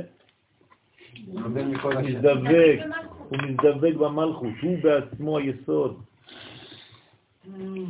הוא מפרש, זה אינון טיפין, הנה, הם סוד טיפות הזרע. וכתוב אחר כך, וזרעתם, זרעתם את האדמה, כן? נכון, נכון, כי יוסף בשלב זה, מה הוא רוצה? לפתח את עם ישראל שם, הוא חושב שזאת הגישה. זה השלב הראשון שלו, אחרי זה הוא אומר לא. תעלו עצמו. אה, הוא חושב בהתחלה. בהתחלה בוודאי. הוא, הילדים שלו, איך הוא קורא להם? מנשה ואפרים, כי נשני, אני רוצה לשכוח את כל הסיפור שם, זה לא שם, זה פה. כלומר, יוסף בהתחלה, הוא רוצה לפתח את היהדות במצרים. בעצם, בעצם אם מצרים הגיעה למצב שהם רוצים להיות בכור, זה בגלל יוסף גם כן? לא, הם חשבו שהם אה, לפני זה כבר, הם חשבו ששם זה, גם הוא חשב ככה. יש שיטה בהתחלה, אחרי זה הוא אומר, אל, אל נא תקברוני במצרים. והעליתם את עצמותיי מזה, כלומר מעצמי. אני בעצמי אה, דגלתי בשיטה שאני עכשיו מתברר לי שהיא לא נכונה. בסדר? לכן, שהיא המלכות הנקראת אדמה, אז, אז מה הוא נותן להם? נותן להם זרע כדי לזרוע את האדמה. ומאלו הטיפות נבראות נשמות קדושות. רוצה לומר, לפי שיוסף הצדיק גרם ייחוד, יסוד ומלכות, כל מה שהוא עושה יוסף זה רק ייחודים, כל הזמן. זו הפונקציה שלו. הרי הוא יסוד, נכון? תשכחו את יוסף האיש. הוא, הוא, הוא, הוא מתרגם מדרגה, נכון? כל פעם שאתם רואים יסוד, יוסף, סליחה, זה יסוד. אתם יכולים להחליף את המילה יוסף במילה יסוד. את המילה משה במילה תפארת, את המילה יהושע במלכות. את... כל השחקנים זה, זה ספירות. כן? אז, אז כל המילים זה ספירות. כל התורה כולה זה רק ספירות. בראשית חוכמה, ברא בינה, אלוהים בינה, עת חיבור, זיווג, השמיים זה אירנפין, והארץ מלכות. אני יכול, כל התורה רק עם הספירות, טק, טק, טק, טק. והארץ מלכות, הייתה, כן, תוהו ובוהו, מדרגה של לפני הבניין. ויאמר אלוהים בינה, יהי אור, חוכמה. כל המדרגות, כל, התורה זה רק זה. כלומר, אפשר לכתוב ספר חדש רק בספירות. הטעות של יוסף היא בגלל החטא של אדם הראשון. זאת לא טעות, זה מהלך. זה שלב, זה שלב בגאולה. כלומר, כדי להוליד את עם ישראל במצרים. עם ישראל צריך להיוולד שם, ולא באדמתו. זה יש לנו חלק בשיעור בשבת, בעזרת השם על זה. הוא צריך להביא משהו משם. שעם ישראל צריך להיוולד מחוץ לארצו. בהכרח. בסדר? והמשיך, והמשיך הטיפות מיסוד למלכות. לכן אמר, השבת יש לנו בעזרת השם 30 אה, חבר'ה מהתלמידים שלנו מהמכון, ממכון מאיר. אז כולם יהיו בשיעורים. איפה הם נהנים? אה? זה מקום לנון? בטח. נמצא. לא, כוונתי הכל מסודר. זה מחר. כן, אני יודע. כן. לכן אמר, ה לכם זרע, וזרעתם את האדמה. מסיק דבריו ואומר, ודא זרקה, הנה עוד טעם, כן, זרקה. העניין יורה כחץ, דהיינו זריקת, או הזרקה, בלשון מודרני, האש הזה. הטיפין הנזכר. כן, מרומז בטעם זרקה.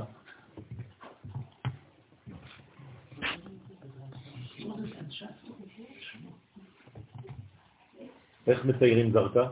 הנה, בצורה כזאת, ככה, ככה וככה. ארבע כזה. ארבע עם רגל ארוכה הוא אומר. כן. נו, הנה תורה. בבקשה. של אשכנזים זה ככה. טעם זרקה אצל אשכנזים זה ככה. טוב, אנחנו עכשיו בשלב חדש. מדף מ"ג עמוד ב' עד כאן, הכל הם דרושיו של רבי שמעון עם בנו רבי אלעזר. עכשיו אנחנו הולכים ללמוד רק דרושים של רבי שמעון ורבי אלעזר הבן. כלומר, האבא מדבר והבן עונה.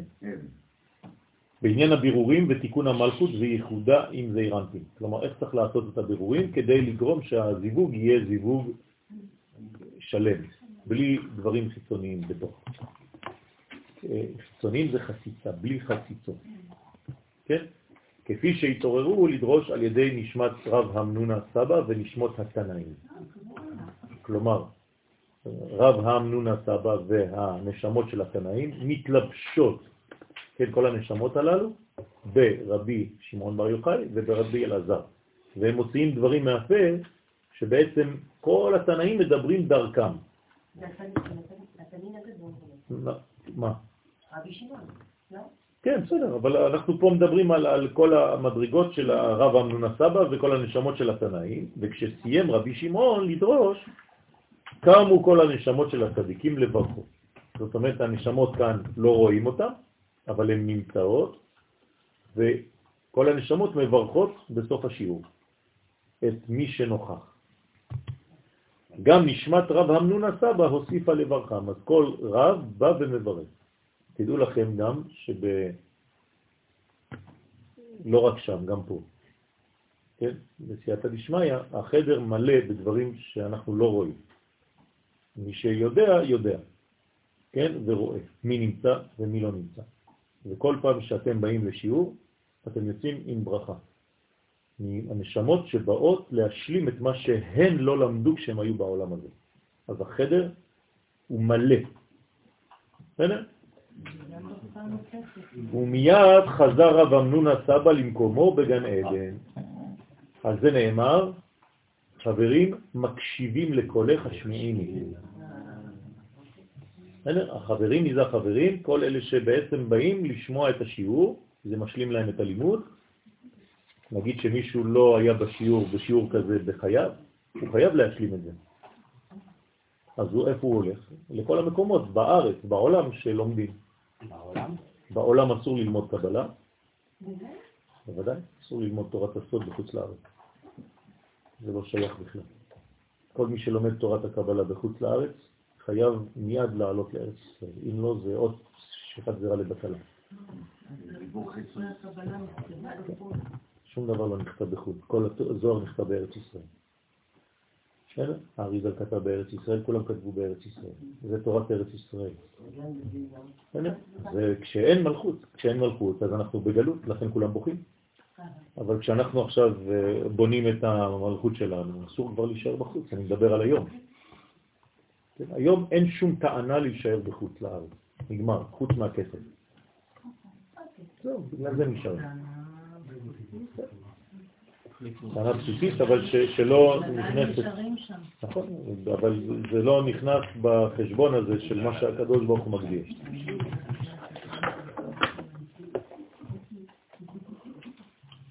גם דע, כי כאן הוא סוף ההגה. כן? ש... אתה יודע, המבוארת לא יודע מה הוא רוצה פה, לא חשוב. טוב, זה, זה, זה תוספות של, ה, של העורך, כן? זה לא, זה לא קשור לטקסט עצמו. אנחנו חוזרים לזוהר. וזה שאמר, קמו תנאים ואמוראים דלעילה. תשימו לב איך הוא פותח. כלומר, רבי שמעון בר יוחאי מגלה לנו שיש בחדר שהוא עכשיו מלמד תנאים ואמוראים. מה זה תנאים? מי שכתב את המשנה. והמוראים? גמרא. זאת אומרת, כולם נמצאים שם עכשיו. זה כל התורה שבעל. כלומר, כל הדורות שקדמו, לא רק הדור שלו. אני מדבר על נשמות עכשיו.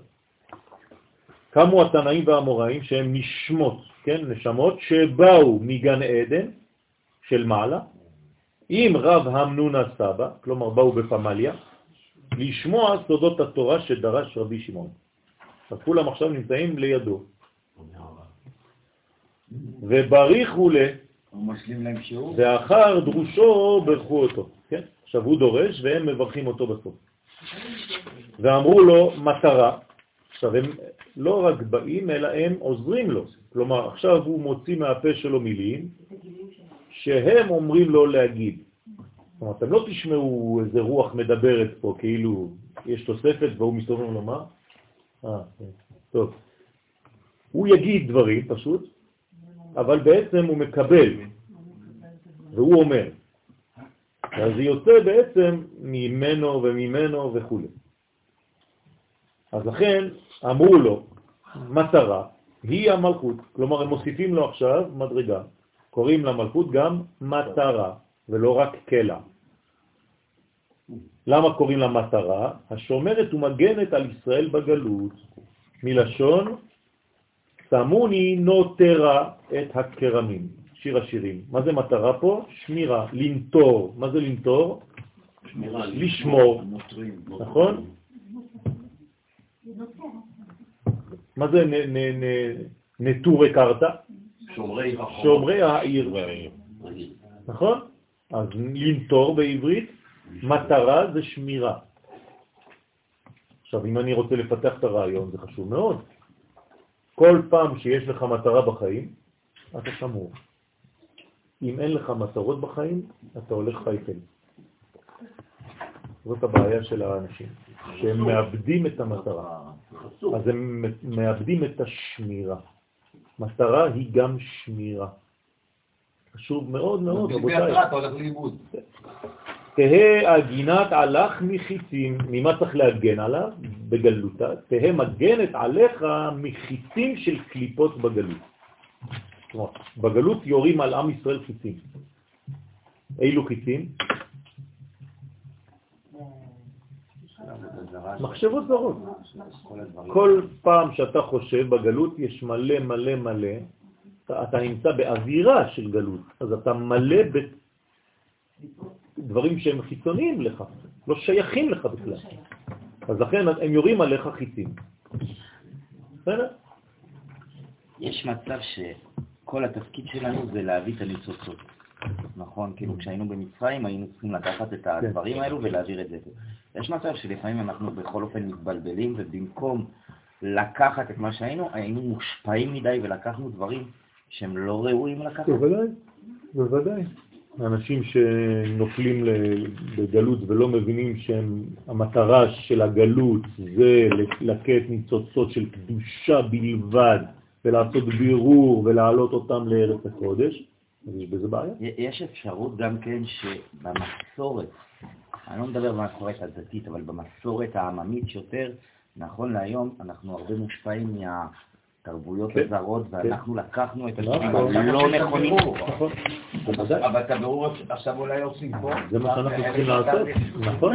יש לנו עבודה, אנחנו עוד לא- עדיין לא סיימנו, אנחנו עדיין מושפעים, אנחנו עדיין מושפעים מכל מיני מדרגות זרות. אנחנו צריכים לחזור ולעשות בירור בעצמנו. כמו עיסוק תבואה. לעשות בירורים, להגדיר, להגדיר. כמות מה... קרא שמות, להגדיר. להגדיר מחדש את כל הדברים. כל השיעורים שלנו זה רק הגדרות. אתם לא שמים לב? אנחנו פשוט לומדים מחדש הגדרות שהתבלבלו והלכו לאיבוד והתערבבו. כל לשון הקודש היום, כל השיעורים שלנו פה זה רק הגדרות. כל שנייה אומר לך, זה נקרא ככה, ולמה? בגלל שבשורש זה מילה ככה וככה. זה רק הגדרות. ברגע שאתה יודע להגדיר, ברור. אז אתה יודע להגדיר שהאויב שלך הוא אויב ולא פרטנר לשלום. אתה יודע להגדיר שכן, זה חבר אמיתי, אתה יודע להגדיר שהוא לא חבר אמין, אתה יודע להגדיר שהוא לא יודע וזה כן יודע וכו' וכו'. צריך לדעת להגדיר. זה מתחבר לסוד האותיות שאנחנו צריכים נכון. ללמוד, נכון? זה העניין זה גם ה... סליחה? איך זה המלכות? הרי כל מי שנמצא בכנסת. נכון. הם לא רואים את הדברים. נכון, לא כולם לא רואים. אני לא יכול לכלול על כולם, להגיד, להכליל על כולם, אבל... לא נכון, לא רואה. אז אנחנו כאן כדי לעשות בירורים. המלכות, אמרתי ואני חוזר ואומר, המלכות היא לא מופיעה בפעם אחת. נכון? אחות לנו קטנה ושדיים אין לה. מה נעשה לאחותנו? נעשה לה לגדול. בסדר. אחר כך יהיה לה הכל, אל תדאגו. כל מה שהיא צריכה. ביום שידובר בה. אז בהתחלה עם חומה היא, בסדר, אבל אם היא דלת, מה זה דלת? דלה וענייה. היא יכולה להיות גם לוח ארז. מה זה לוח ארז? לוח שיש לו תולעים בו. למה? דלת זה גם פתח. נכון. מה? בסדר, אבל יש בו תולעים. הוא יכול להיות הכי חזק בעולם, אם יש לו תולעים בפנים, הם אוכלים אותו מבפנים. מה קרה לאירופה? אכלו אותה מבפנים. זה אותו דבר. אז, אז התורה נותנת לנו את כל האפשרויות. כלומר, המלכות יכולה להיות בהתחלה כמו עץ, שיש לו ריקבון, אחרי זה יכולה להיות חומה, אחרי זה יכולה להיות כסף, נכון? אם נטור עליה לוח אה, כסף וכו' וכו'. כל זה זה שיר השירים. זאת אומרת, המלכות זה לא און, אוף. לא. זה און, און פלוס, און פלוס, און פלוס, כל הזמן קצת יותר. נכון, כמעה כמעה, כך היא גאולתם של ישראל. אז לא לצפות לדבר שהוא מיידי, אין דבר כזה. הכל תהליך. גם הלימוד שלנו, תראו כמה שנים אנחנו לומדים כדי לאט לאט להפנים את הדברים. לא, כי לא בחיפזון תצאו, זה מצרים, אנחנו לא במצרים. הנביא אומר לנו כי לא בחיפזון תצאו ולא במנוסה תלכון, כי הולך לפניכם השם ומאסיפם אלוהי ישראל. לא, לא, בפן הזה לא. זה לא, לא נכון ככה, זה. אז עלך איתמר, עלייך נאמר, לא תירא מפחד לילה. היינו מפחד הקליפות של הלילה. כן, מחץ יעוף יומם, מפיצים של הקליפות השולטות ביום. כלומר, אתה לא מפחד לא מן היום ולא מן הלילה. כי ביום יש סכנות ובלילה יש סכנות אחרות שאורבות לאדם. וקשת וחיצה דסיטרא דקדושה יגן עליך. מי יגן עלינו בלילה וביום? הקשת והחיצים של צד הקדושה. כלומר, מי מגן עלינו? לא, יסוד. יסוד. רק היסוד מגן על האדם. בסדר? כלומר, אתה רוצה להיות מוגן בחיים שלך? דבר אחד, שמירת היסוד. זה הדבר הכי חשוב, זה המפתח. בסדר? אדם ששומר את יסודו, לא מפזר זרע, לא מוציא זרע לבטלה, הוא שמור. בסדר? זה מגן. שהוא היסוד, הנה, הנקרא קשת היורה חיצים. זאת אומרת, יש לך נשק. נשק אהבתו בליבי בוערה. זה נשק. לכן זה נקרא נשיקה או השקה. זאת אומרת שהנשק זה היסוד, היסוד הוא נשק. יגן עליך מן הסיטרא אחרא. כן, זה המגן של האדם. יש לנו כל אחד ואחד בגוף שלנו את המגן הזה. מה שכתוב, ותחת כנפיו תחסה, צינה וסוחרה אמיתו, הנה צינה שהוא דומה למגן, כן, מה זה צינה? זה בעצם, זה מין מסך מגן כזה, כמו סוכה. דה שכינתה תתה, זה השכינה, זוהי השכינה התחתונה שהיא מגנה לך נגד החרב של הסטרא אחא. אז יש לך בעצם תחת כנפיו תכסה, צינה וסוחרה. מה זה סוחרה? מה זה סחור סחור בעברית? סובב. כל מה שסובב. זאת אומרת שיש לך בעצם הגנה, איך קוראים לזה? מעגל אלקטרומגנטי. איך קוראים לזה במתמטיקה? פאי. נכון? 3.14.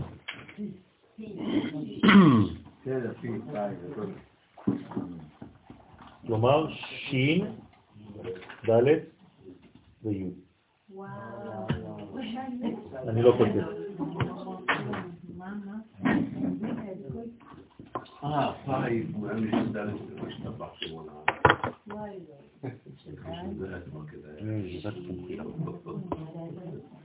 אז רק זה שומר דלתות ישראל. אז איך הרומאים לקחו את זה? הם לא לקחו את זה, זה מציאות בטבע. רבותיי, אתם חושבים שמישהו המציא את הפאי? הפאי קיים, זה יש מציאות, רק צריך לגלות אותו, לא המציאו שום דבר. לא, אני אומר, מה שלוש נעשת אותה לטינית. לא, בסדר, זה משהו אחר, רק הגיעו לזה, שזה המספר. המספר הזה קיים לפני ש- שמצאו אותו, בוודאי. זה לא... מה? שלוש שישים? 300. אותו דבר. זה לא, זה לא, זה לא, זה כבר במצרים, כל הבניית אה, פירמידות היו על פי המספר הזה, שגילו שזה המספר הטבע, זה המספר שממנו, גיאומטרית, אתה יכול לבנות כל צורה וצורה. טוב.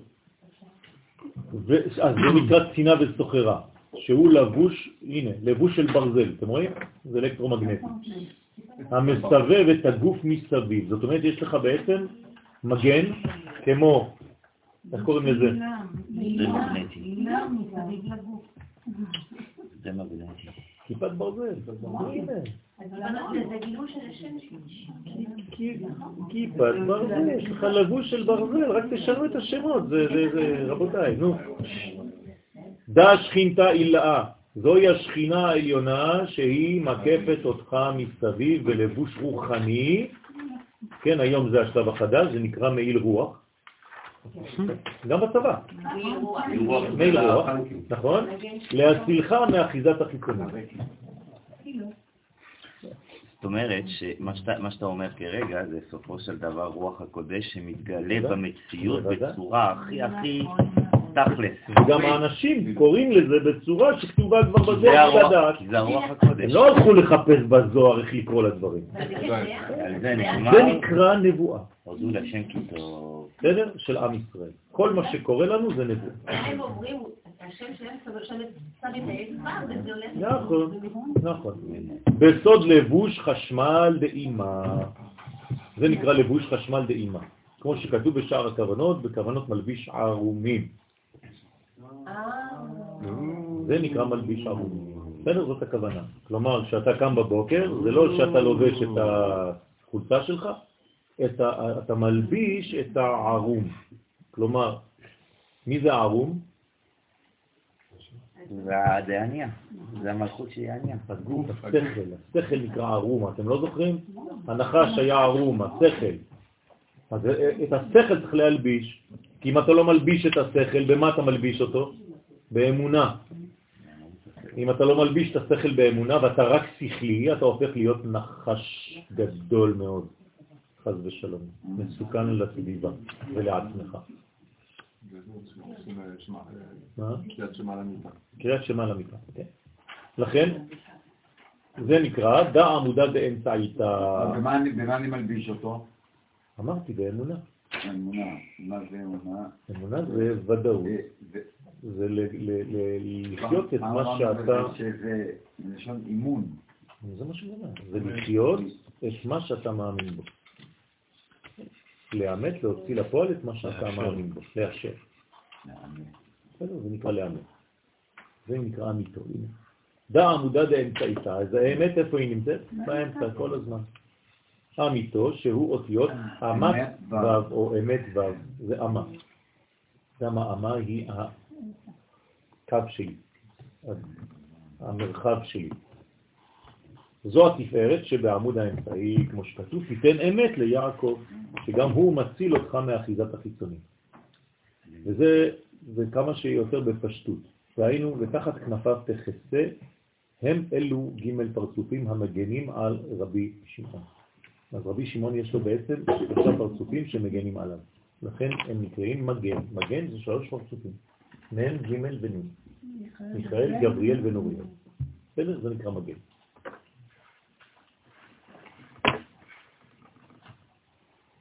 כדי להבין את מאמר הבא בעזרת השם, נקדים מה שנודע שהמלכות נקראת תורה שבעל פה, ולכן מושרש בה כל חלקי התורה של המשנה והברייתא וההלכה והקבלה. כאן בא לפרש סגולת כל לימוד בפני עצמו. זאת אומרת, לימוד הפשט, כלומר לימוד ה... כל החלקים של התורה, המשנה, הברייתא, ההלכה והקבלה. כל זה בתוך התורה שבעל פה. ואנחנו עכשיו נלמד מה הערך של כל לימוד בפני עצמו. מה קורה כשאתה לומד משנה, מה הערך כשאתה לומד ברייתות, מה הערך כשאתה לומד הלכה, ומה הערך כשאתה לומד קבלה. זה רבי שמעון עכשיו מגב... מלמד אותנו. עכשיו, מי בא ללמד? רב המנונה סבא. הוא עכשיו מדבר בדרך דיבורו של רבי שמעון. האם זה קשור למה שלמדנו לפני איזה חודש-חודשיים, שהוא היה מגיע ומלמד? כן, בזוהר יש אה, ניתוקים כאילו כדי לחזור לאותו שורש. לפעמים אני רוצה לדבר איתך על משהו, אני פותח סוגריים, הסוגריים יכולות להיות אה, שנה וחצי, סגור סוגריים, ואני חוזר לנושא. כן, אז זה מה שקורה כאן. דרך אגב, כדי לכתוב דבר כזה, צריך בערך אה, שני מיליון שנים. אז אתם מבינים שזה לא דברים שממציאים. או שאתה מקבל את זה מלמעלה, או ששום דבר. זה נקרא קבלה. קבלה זה לא המצאות של בני אדם שמתחילים לחשוב, טוב, מה אני כותב עכשיו, איך נקרא לזה ואיך נגיד את זה. כן, לא לחשוב ככה, חס ושלום. כל זה זה תורה שבאה מהשמיים. זה גילויים עליונים, שפשוט צריך להיות קולט כדי לקלוט אותם ולכתוב. להיות נאמן, לא להמציא דברים. זה קשה מאוד. להיות אמיתי ולא להכניס את עצמי בתוך ה... בסדר? צריך להיזהר לא להכניס יותר מדי את עצמנו בדברים, אם אתה רוצה באמת להיות צינור אמיתי של השם. וזה לא פשוט, וזה הרבה בסייעתא דשמיא והרבה בצניעות. מי שלא צנוע לא יכול להגיע למדרגה כזאת. צריך הרבה הרבה צניעות. זה לא בגלל שאתה אומר דברים שאתה לא צנוע. אתה יכול לומר דברים, אבל אתה יודע בדיוק מאיפה זה בא, שזה בא מלמעלה. אתה מנסה להיות כמה שיותר נקי. אני רוצה לספר לכם סיפור, כן, שממש בסייעתא דשמיא קרה לי בצורה מאוד מאוד אה, כמעט מבהילה. לפני שנה הזמנתי בחורה אחת מהתלמידות שלי לשבת, כן, שלא הייתה נשואה ולא לא יכלה להתחתן. והזמנתי אותה לבית, בחורה ממש אה, נעימת הליכות, הכל, ובשבת אה, ככה רציתי להכיר אותה יותר, ואמרתי לה, אני חושב שצריך להוסיף לך שם. אז היא מסתכלת עליי, אומרת לי, למה? אני אומר לה, אני לא יכול להגיד לך, אבל פשוט, באמת, אני גם בעצמי לא מבין, אני פשוט לא יודע, ככה, בפשטות, באמת, כמה שיותר פשוט. היא אומרת לי, טוב, מה שתגיד לי אני עושה. אמרתי, אז היא אומרת לי, איזה שם? אני אומר לה, טליה. היא אומרת לי, למה? אני אומר לא יודע. לא יודע. באמת לא יודע. אני מוסיף לה את השם. חודשיים אחרי זה, היא שולחת לי הזמנה לחתונה. שלשום הייתי בחתונה. ב... אני מגיע לחתונה, האמא באה לראות אותה לבנה. האמא של הכלה. היא אומרת לי, יואל, אני חייבת לדבר איתך. אני אומר לה, מה קורה? תשמע, כשהלכנו לרבנות כדי לרשום את כל השמות, ביקשו מאיתנו את כל המסמכים של ההורים והסבתות והסבות וכל הסבים והכל. בחיים שלי לא ידעתי שלסבתא שלה קוראים טליה. וזה הופיע רק עכשיו. כלומר, בעצם היא המתינה להיקרא על שם סבתא שלה כדי למצוא את הזיווג. ואני הייתי המתווך, לא יודע איך, לא יודע מה, מי כלום, ממש בפשטות הכי פשטות ש... ותראו איך הקדוש ברוך הוא עושה את הדברים, פשוט מבהיל. לסבתא קוראים טליה, וזה לא שם של העבר, זה שם יחסית מודרני. כן, ולאישה הזאת קראו טליה, לך תחפש, ואף אחד לא ידע, גם הילדה בעצמה לא ידעה. ורק בניירות של מרוקו, כן, מצאו שקראו לה טליה. רק להגיד לכם שהקדוש ברוך הוא רוצה לעשות דברים, אז הוא עובר, אבל אתה צריך להיות ברגע הזה שאתה אומר את זה אמיתי אמיתי. כלומר, אם אתה אומר ככה אני והרגשתי וקיבלתי וזה, זה כבר שובר את הכל. לא יודע כלום, באמת לא יודע כלום. היא באה, ביקשה ממני עזרה, רק מאהבתי אליה, אמרתי לה, זה מה שאני מרגיש בשבילך, אני לא יודע, אני גם בעצמי לא, לא מבין. קם איהו קם רב אמנון הסבא, ואמר לתנאים שהיו עם רבי שמעון, תנאים, תנאים. עכשיו הם מתחילים לדבר. משנה תהה בעזרה ייחו. השכינה נקראת משנה. כלומר, עוד שם לשכינה. אתם רואים כמה שמות נרדפים יש לכל דבר. עכשיו יש שם חדש, השכינה נקראת משנה. מה? תהיה בעזרתכם לעורר מידת הרחמים. כלומר, הטעם שהשכינה נקראת משנה לפי שיש בה שישה סדרים, נכון? זה נקרא ש"ס.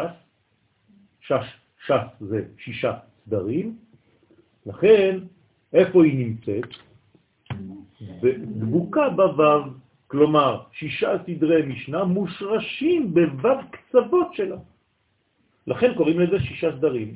אז אם המשנה היא המלכות, היא בעצם יונקת ממה? משישה סדרים שזה אירנטין, חסד, גבורה, תפארת, נצח, רוד יסוד. אז לכן כל השישה סדרים שיש בכל הש"ס, זה בעצם שישה קצוות שהמשנה תגלה.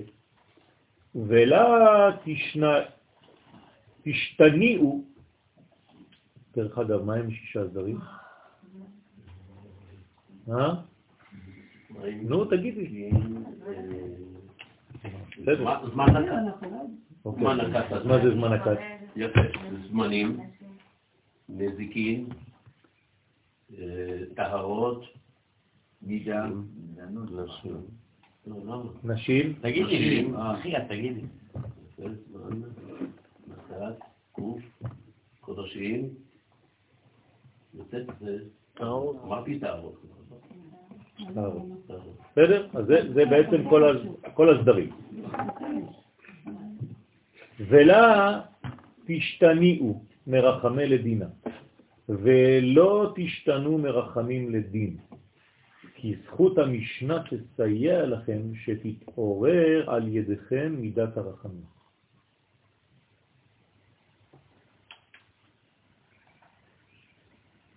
מה זה אומר?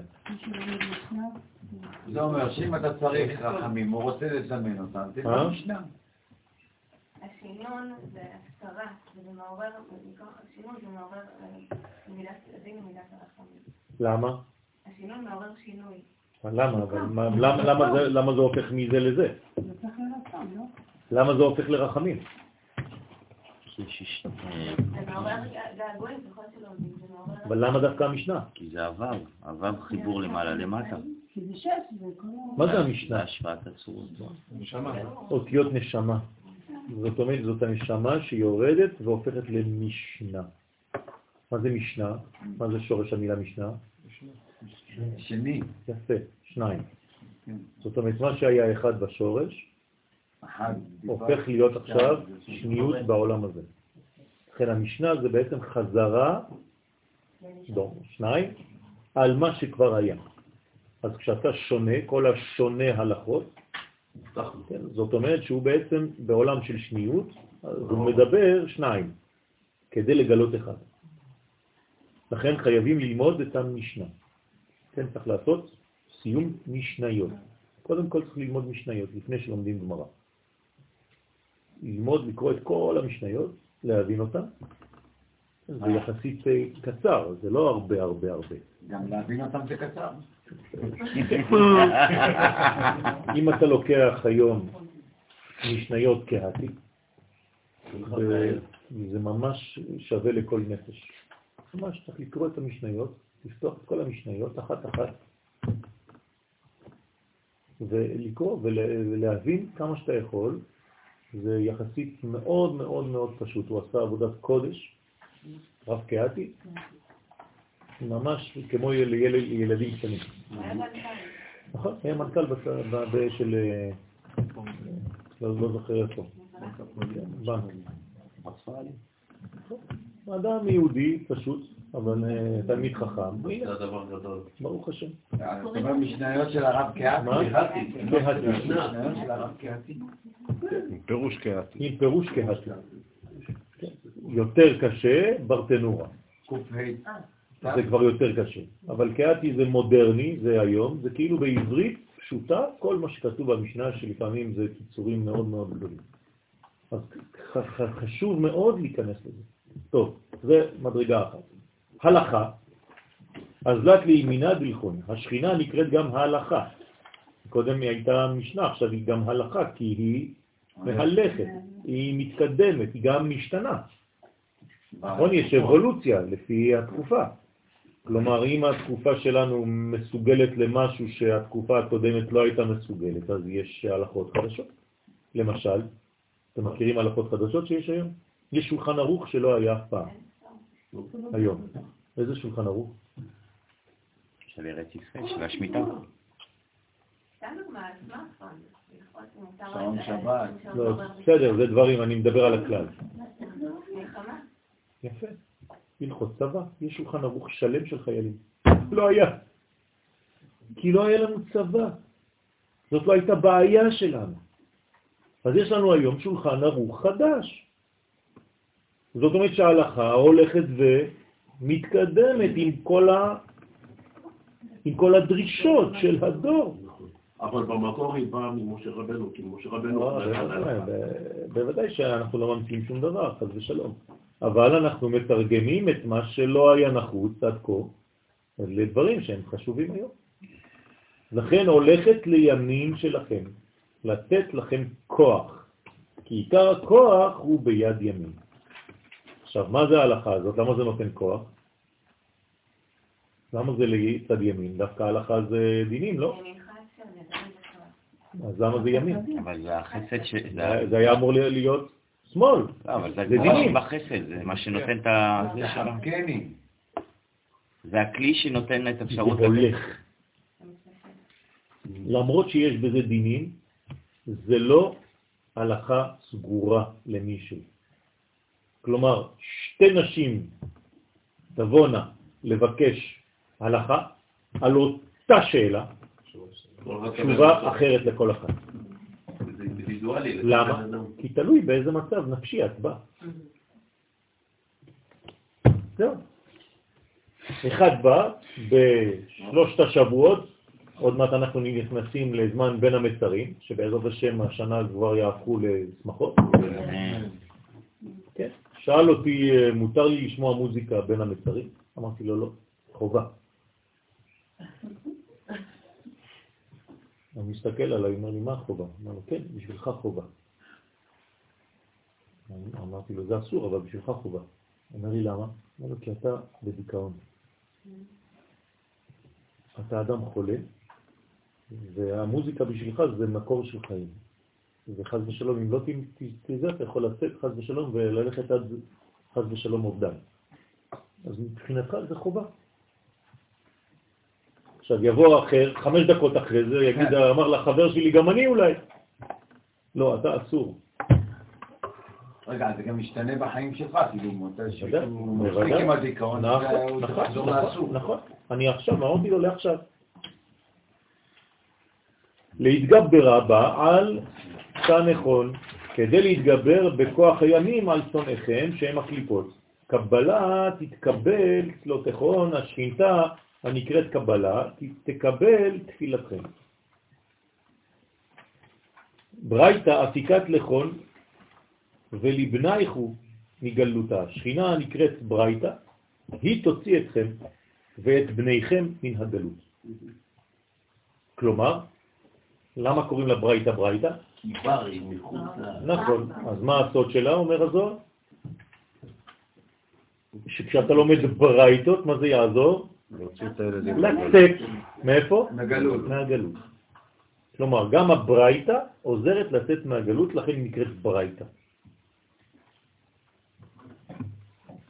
בגלות לומדים ברייתות, כן? זה, כי, זה כמו עברים, ברייט. בגלות כולם עברים. רק שלא בעניין הזה שלו. הם הביאו את זה ל... הביאו מצע של פסח לעיוור. מי כתב כל השטויות האלה?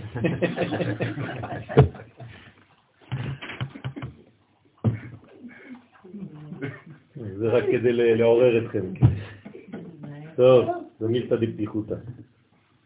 ומשעבודה ודינה דההוא, כן, דיממנה על גלותה, על בנייכו, ומשעבוד ודין של הסמך מם, הממונה על הגלות של בניכם, חד ושלום. צריך לצאת משם.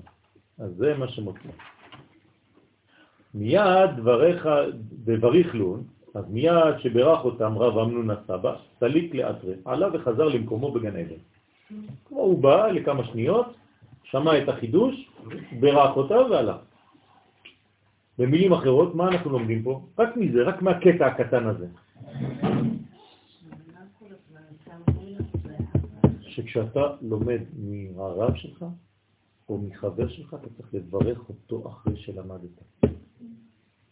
אסור לצאת כאילו זה גניבה. אתה כאילו בא, לוקח, לא הולך. זה הודיה, הודיה של כל דבר. אני עכשיו הולך, אני, הרב שלי, הנה, הרב שלי, כתבתי לו אתמול משהו, ענה לי, לא ראיתי כי זה כבר היה בלילה, עכשיו אני חייב לענות לו, עכשיו הוא ישן, אני לא רוצה להפריע לו, אבל אני חייב לענות לו, כן, תודה רבה, מוריס ורבי, כן, הבאת לי עכשיו אור חדש, כי הוא, כן, פתח לי ערוץ. אז זה חשוב מאוד, תשימו לב, רב אמנון הסבא שהוא גדול, הוא מברך את רבי שמעון בר יוחאי אחרי שהוא הולך.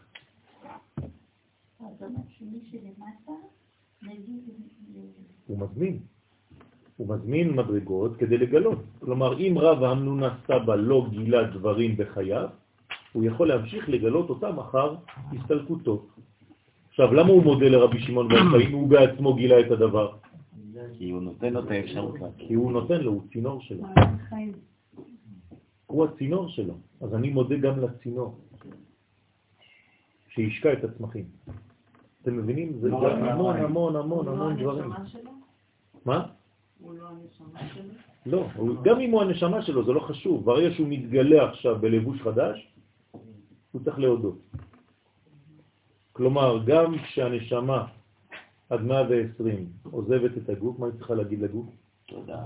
תודה. בסדר? צריך להגיד תודה גם לגוף. הגוף זה לא סתם איזה כלי שכשלא צריכים אותו זורקים אותו לזבל. הגילוי. אנשים שלא לא מבינים את הדברים האלה חושבים שהגוף זה סתם, העיקר זה הנשמה, הגוף זה... כן, אסור לחשוב ככה, רבותיי, זה, זה לא יהדות. הגוף הוא לא פחות קדוש מהנשמה. רק שהקדושה של הגוף קשה לראות אותה. קדושה של הנשמה, כן. אז מה זה אומר? זה אומר שאתה צריך לעבוד יותר כדי לגלות את קדושת הגוף. אבל זה לא אומר שהוא פחות קדוש. מי שברא את הנשמה, ברא גם את הגוף. והנשמה היא כולה קדושה. לא נכון. הוא- בגוף שיש בירו. לא. לא, זה רק אחרי החטא. הגוף הוא קדוש בתוכן, בהתחלה כבר קדוש. הוא אור. כותנות אור. הנשמה לא גם הנשמה בלי גוף לא עושה כלום. אבל היא לא עושה כלום, מה אכפת לי שהיא תהיה טהורה? אם היא לא מתגלה, מה אכפת לי מטהור שלא עושה כלום? יהלום באמצע ההר לא רואים אותו. זה לא, לא, לא עוזר לי כלום, אני לא אכפת לי מטהור, מזה, אני, אני רוצה אור השם בעולם הזה. מי שמביא אור השם, לא אכפת לי אם הוא טהור, אם הוא קדוש וכל מיני תארים. מי שמביא אור השם בעולם הזה, הוא פועל. זהו. כדי לפעול צריך נשמה וגוף, זכר ונקבה. זה כאילו עכשיו אמרת לי, הגבר לא צריך אישה. אותו דבר. בול! כי נשמה זה גבר ואישה זה גוף, אשתו כגופו.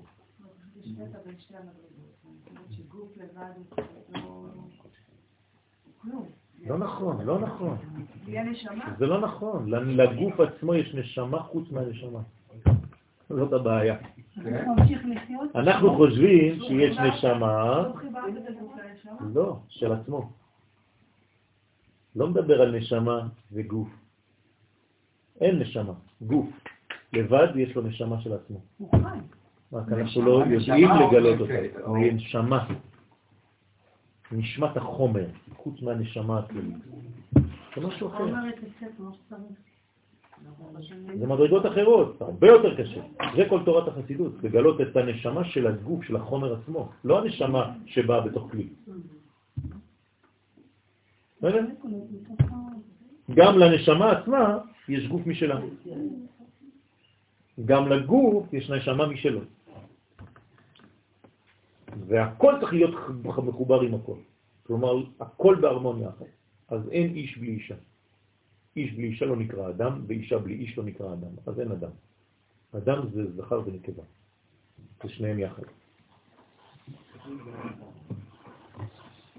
מכאן והלאה אנחנו רק אה, נתחיל ונכניס את עצמנו לנושא. הכל הם שלשלת אחת של דרושים מקושרים, כלומר אותו נושא אבל בכל מיני דרוש גישות שונות, בעניין תיקון המלכות וחוזקה ותוקפה כנגד החיצונים וכינוייה.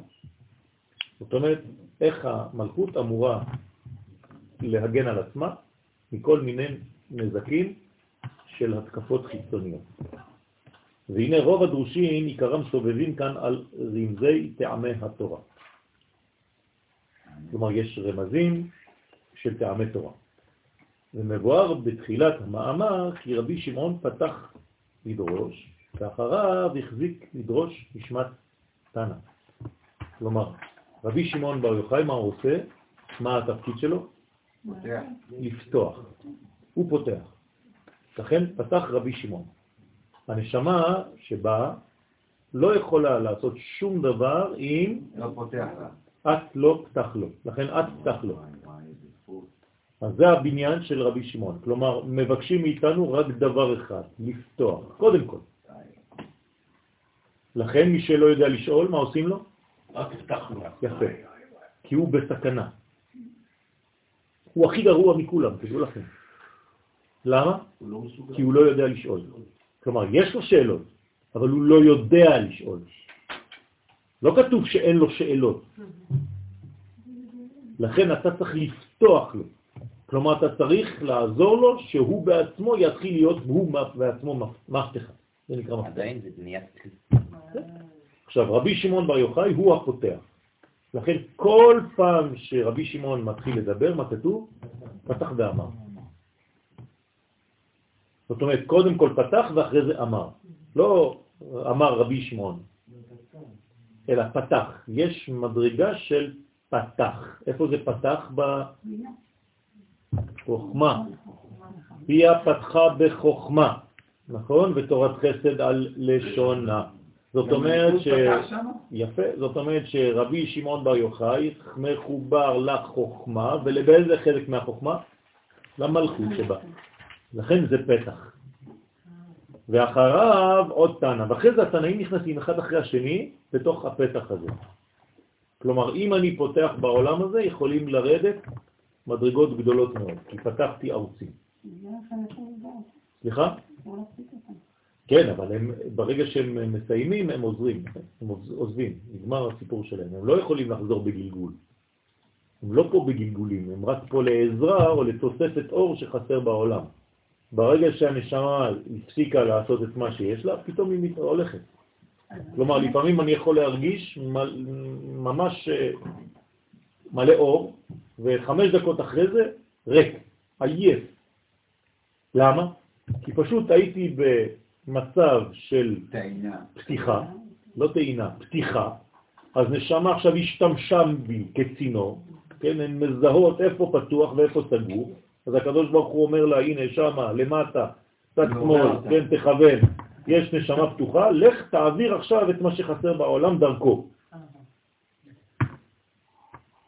האדם הזה עושה את הדברים, אבל תוך כדי שהוא עשה את הדברים הוא עשה טעות קטנה של אגו, גאווה, משהו קטן, בפנים, בתוך, תוך כדי. הנשמה כבר לא יכולה להישאר שם, היא מסתלקת. אז מה, חצאי דברים? כן, הוא סוגר את עצמו. סגר את עצמו. אז הוא עכשיו צריך לחפש מישהו אחר. אבל זה הביא רק חצי. כן. בסדר? אה, אה, במצב כזה, יכול להיות שמרגישים יש אה, עייפות כאילו, כן. פתאום עייפות שאתה לא מבין מאיפה היא באה, ופתאום, או בלבול או משהו כזה. כן. אני עשיתי טעות למשל, לפני עשר דקות, שגיליתי לכם את הסיפור הזה. שגיליתי לכם את הסיפור הזה על, ה, על הבחורה. זו טעות. הרגשתי את זה מיד אחרי. ככה, זו הייתה טעות. כי אתם עלולים ל, ל, לפרש את זה כאילו עם איזה גאווה או משהו, חס ושלום. אבל לא, לא, לא. זה, ברגע שיש אפשרות כזאת, זה כבר נגמר. אז עשיתי טעות והרגשתי את הטעות, ואחרי זה הלימוד שלי התבלבל. אתם לא הרגשתם? אני הרגשתי, והייתי צריך לחזור ולבקש סליחה מבפנים. ויש כוונה גם כן. כן, נכון, נכון. זה בעיה כי צריך לשתוק ולא לעשות כלום ממה שאתה אומר.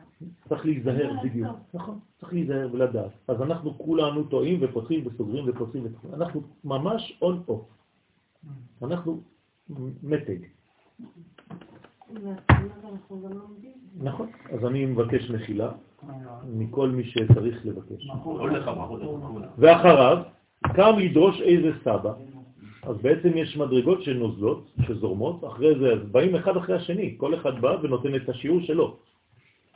הן לא נכנסות בבת אחת.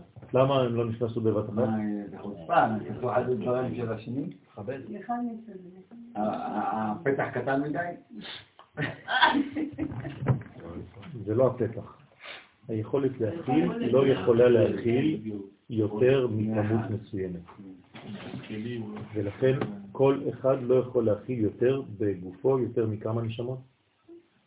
שלוש. שלוש פלוס הוא בעצמו. אי אפשר יותר מזה. זה סודות. בסדר? כלומר, אני, עם נשמת יואל, לא יכול להכיל יותר משלוש נשמות בתוכי עכשיו, שבאות לעזור לי תוך כדי. אז יש בעצם כניסות ויציאות, כדי לא לעשות אוברדוז. כן? ורק בדף ס"א, עמוד א', דיבור המתחיל קם רבי שמעון, אתם שמים לב שברגע שהוא קם, מה קורה? של מי? של עצמו. כשהוא יושב, זה הם. קם רבי שמעון, הוא חוזר לעצמו. הבנתם? כלומר, יש רמזים בזוהר שאתם צריכים לדעת אותם, פה אנחנו נוגעים בהם. הנה, דיבור המתאים, המתחיל, קם רבי שמעון, מפורש שחזר רבי שמעון לדרוש, הוא בעצמו. אז לכן יש לו קימה. למה יש לו ישיבה? כן, בעצם הוא כמו תושב למנוע. נכון? יש תושבות? אז המנוע יושב על משהו.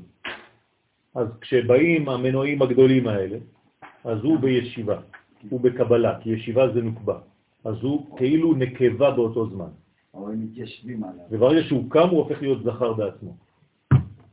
כך נקיים סדר זה הבאר לחי רואי. ולפי זה מה שנזכר בדף ס' עמוד א', שנשמת סבא אחד השיבה ואמרה, כן, השיבה ואמרה, רבי רבי חזור בכך. כן, הכוונה היא שאמרה כך לנשמת התנא הדורש. Mm. כלומר, יש מדרגות, עוד מעט ניכנס לפרטים, יש ויכוחים אפילו בין הנשמות, כן, מי מדבר ומה הוא אמר ותחזור וכו'. תבינו שאנחנו בעולם ש... של כוליות, רק שאנחנו רואים חלקים. זה מה שאני רוצה להמחיש לכם. זה מה שהזוהר אומר לנו. גם מה שאנחנו אומרים, אתה לא יודע מאיפה זה בא. לפעמים אתה מוציא דברים ואתה אומר, איך הגעתי בכלל לתובנה הזאת? מאיפה זה יצא לי, מאיפה זה בא, אתה לא יודע, יש מלא, הקדוש ברוך הוא שולח, כמו שאמרתי לכם, החדרים מלאים. והנה, בשאר המפרשים, דרך אגב, לא רואים את זה, רק בגלל שהקדוש ברוך הוא לא רוצה להפחיד את האנשים, אבל מי שמסוגל רואה. כלומר, הוא כבר לא מפחד. מצד שני, אני יכול גם לזמן? כן, בוודאי. אתה רק מזמן. בלי לזמן הם לא באים. זה הזמנה. לכן עושים זימון. מה אתה, עכשיו, מה אתה כשאתה עושה זימון, מה אתה עושה? אתה אומר, הבלן ונבריך. מה זה הבלן ונבריך? בוא נתחבר. בואו נתחבר. והנה, בשאר המפרשים לא מתחינו גילוי בעניין בעלי הנאמרים, כן, כאן, ואחר העיון לא מצאנו הכרה לזה, ובפרט שכל הסדר הנתפס לפנינו כאן אינו מדויק וחסר, כן, כי הזוהר לא התגלה בשלמותו על ידי רבי משה דוליאון. אז יש לנו חלקים שגנוזים, שעדיין לא התגלו, כן, היום יש לנו בעצם אה, שמינית מהזוהר. כן. ולכן נראה לעניות דעתי בסייעתא דשמיא לפרש שהכל הם דרושי רבי שמעון, ומה שמצינו קם תנא או קם סבא, היינו שסודות אלו מיוחסים לתנא זה או לסבא זה. כן, מה ההבדל בין תנא וסבא? מי יותר גבוה? סבא. סבא. כן? זאת אומרת שזו מדרגה עליונה. מאיפה זה בא? זה חוכמה שמתגלה דרך הבינה. לכן זה סמך ב'. מה זה סמך ב'? סמך ב'. א', כמה זה בגמטריה? סבא, כמה זה בגמטריה? מה זה? סג, שם סג, בינה. בסדר? ורבי שמעון המשיכה מנשמת אותו תנא או סבא, את דרשם בעצמו. כלומר, הוא מקבל, עכשיו זה עובר דרכו, אז גם הוא מוסיף לדרשה הזאת, זה לא נבואה. אז הוא גם כן מותר לו להוסיף לפי הגוון שהוא יודע. יש לו תורה מעצמו, גם רבי שמעון. כמבואר עניין זה להעל בהקדמת התיקונים וכו', לפי זה מה שנזכר בדף ס' עמוד א', שנשמעת סבא אחד, כן, השיבה ואמרה, השיבה ואמרה, רבי רבי חזור בך, הכוונה היא שאמרה כך לרבי שמעון, שהמשיך סודות אלו מנשמת הטענה. כלומר, אמרת משהו בשם מישהו, ואחרי זה עוד מעט נראה בעזרת השם בפעם הבאה. תודה רבה. מה? עוד לא הצלחתי השבוע, גם כן היה לי שבוע מאוד עמוס, אני ממש מבקש מחילה, אבל אני מכין את זה. של הרב קוק, אנחנו רש מילים. רש מילים.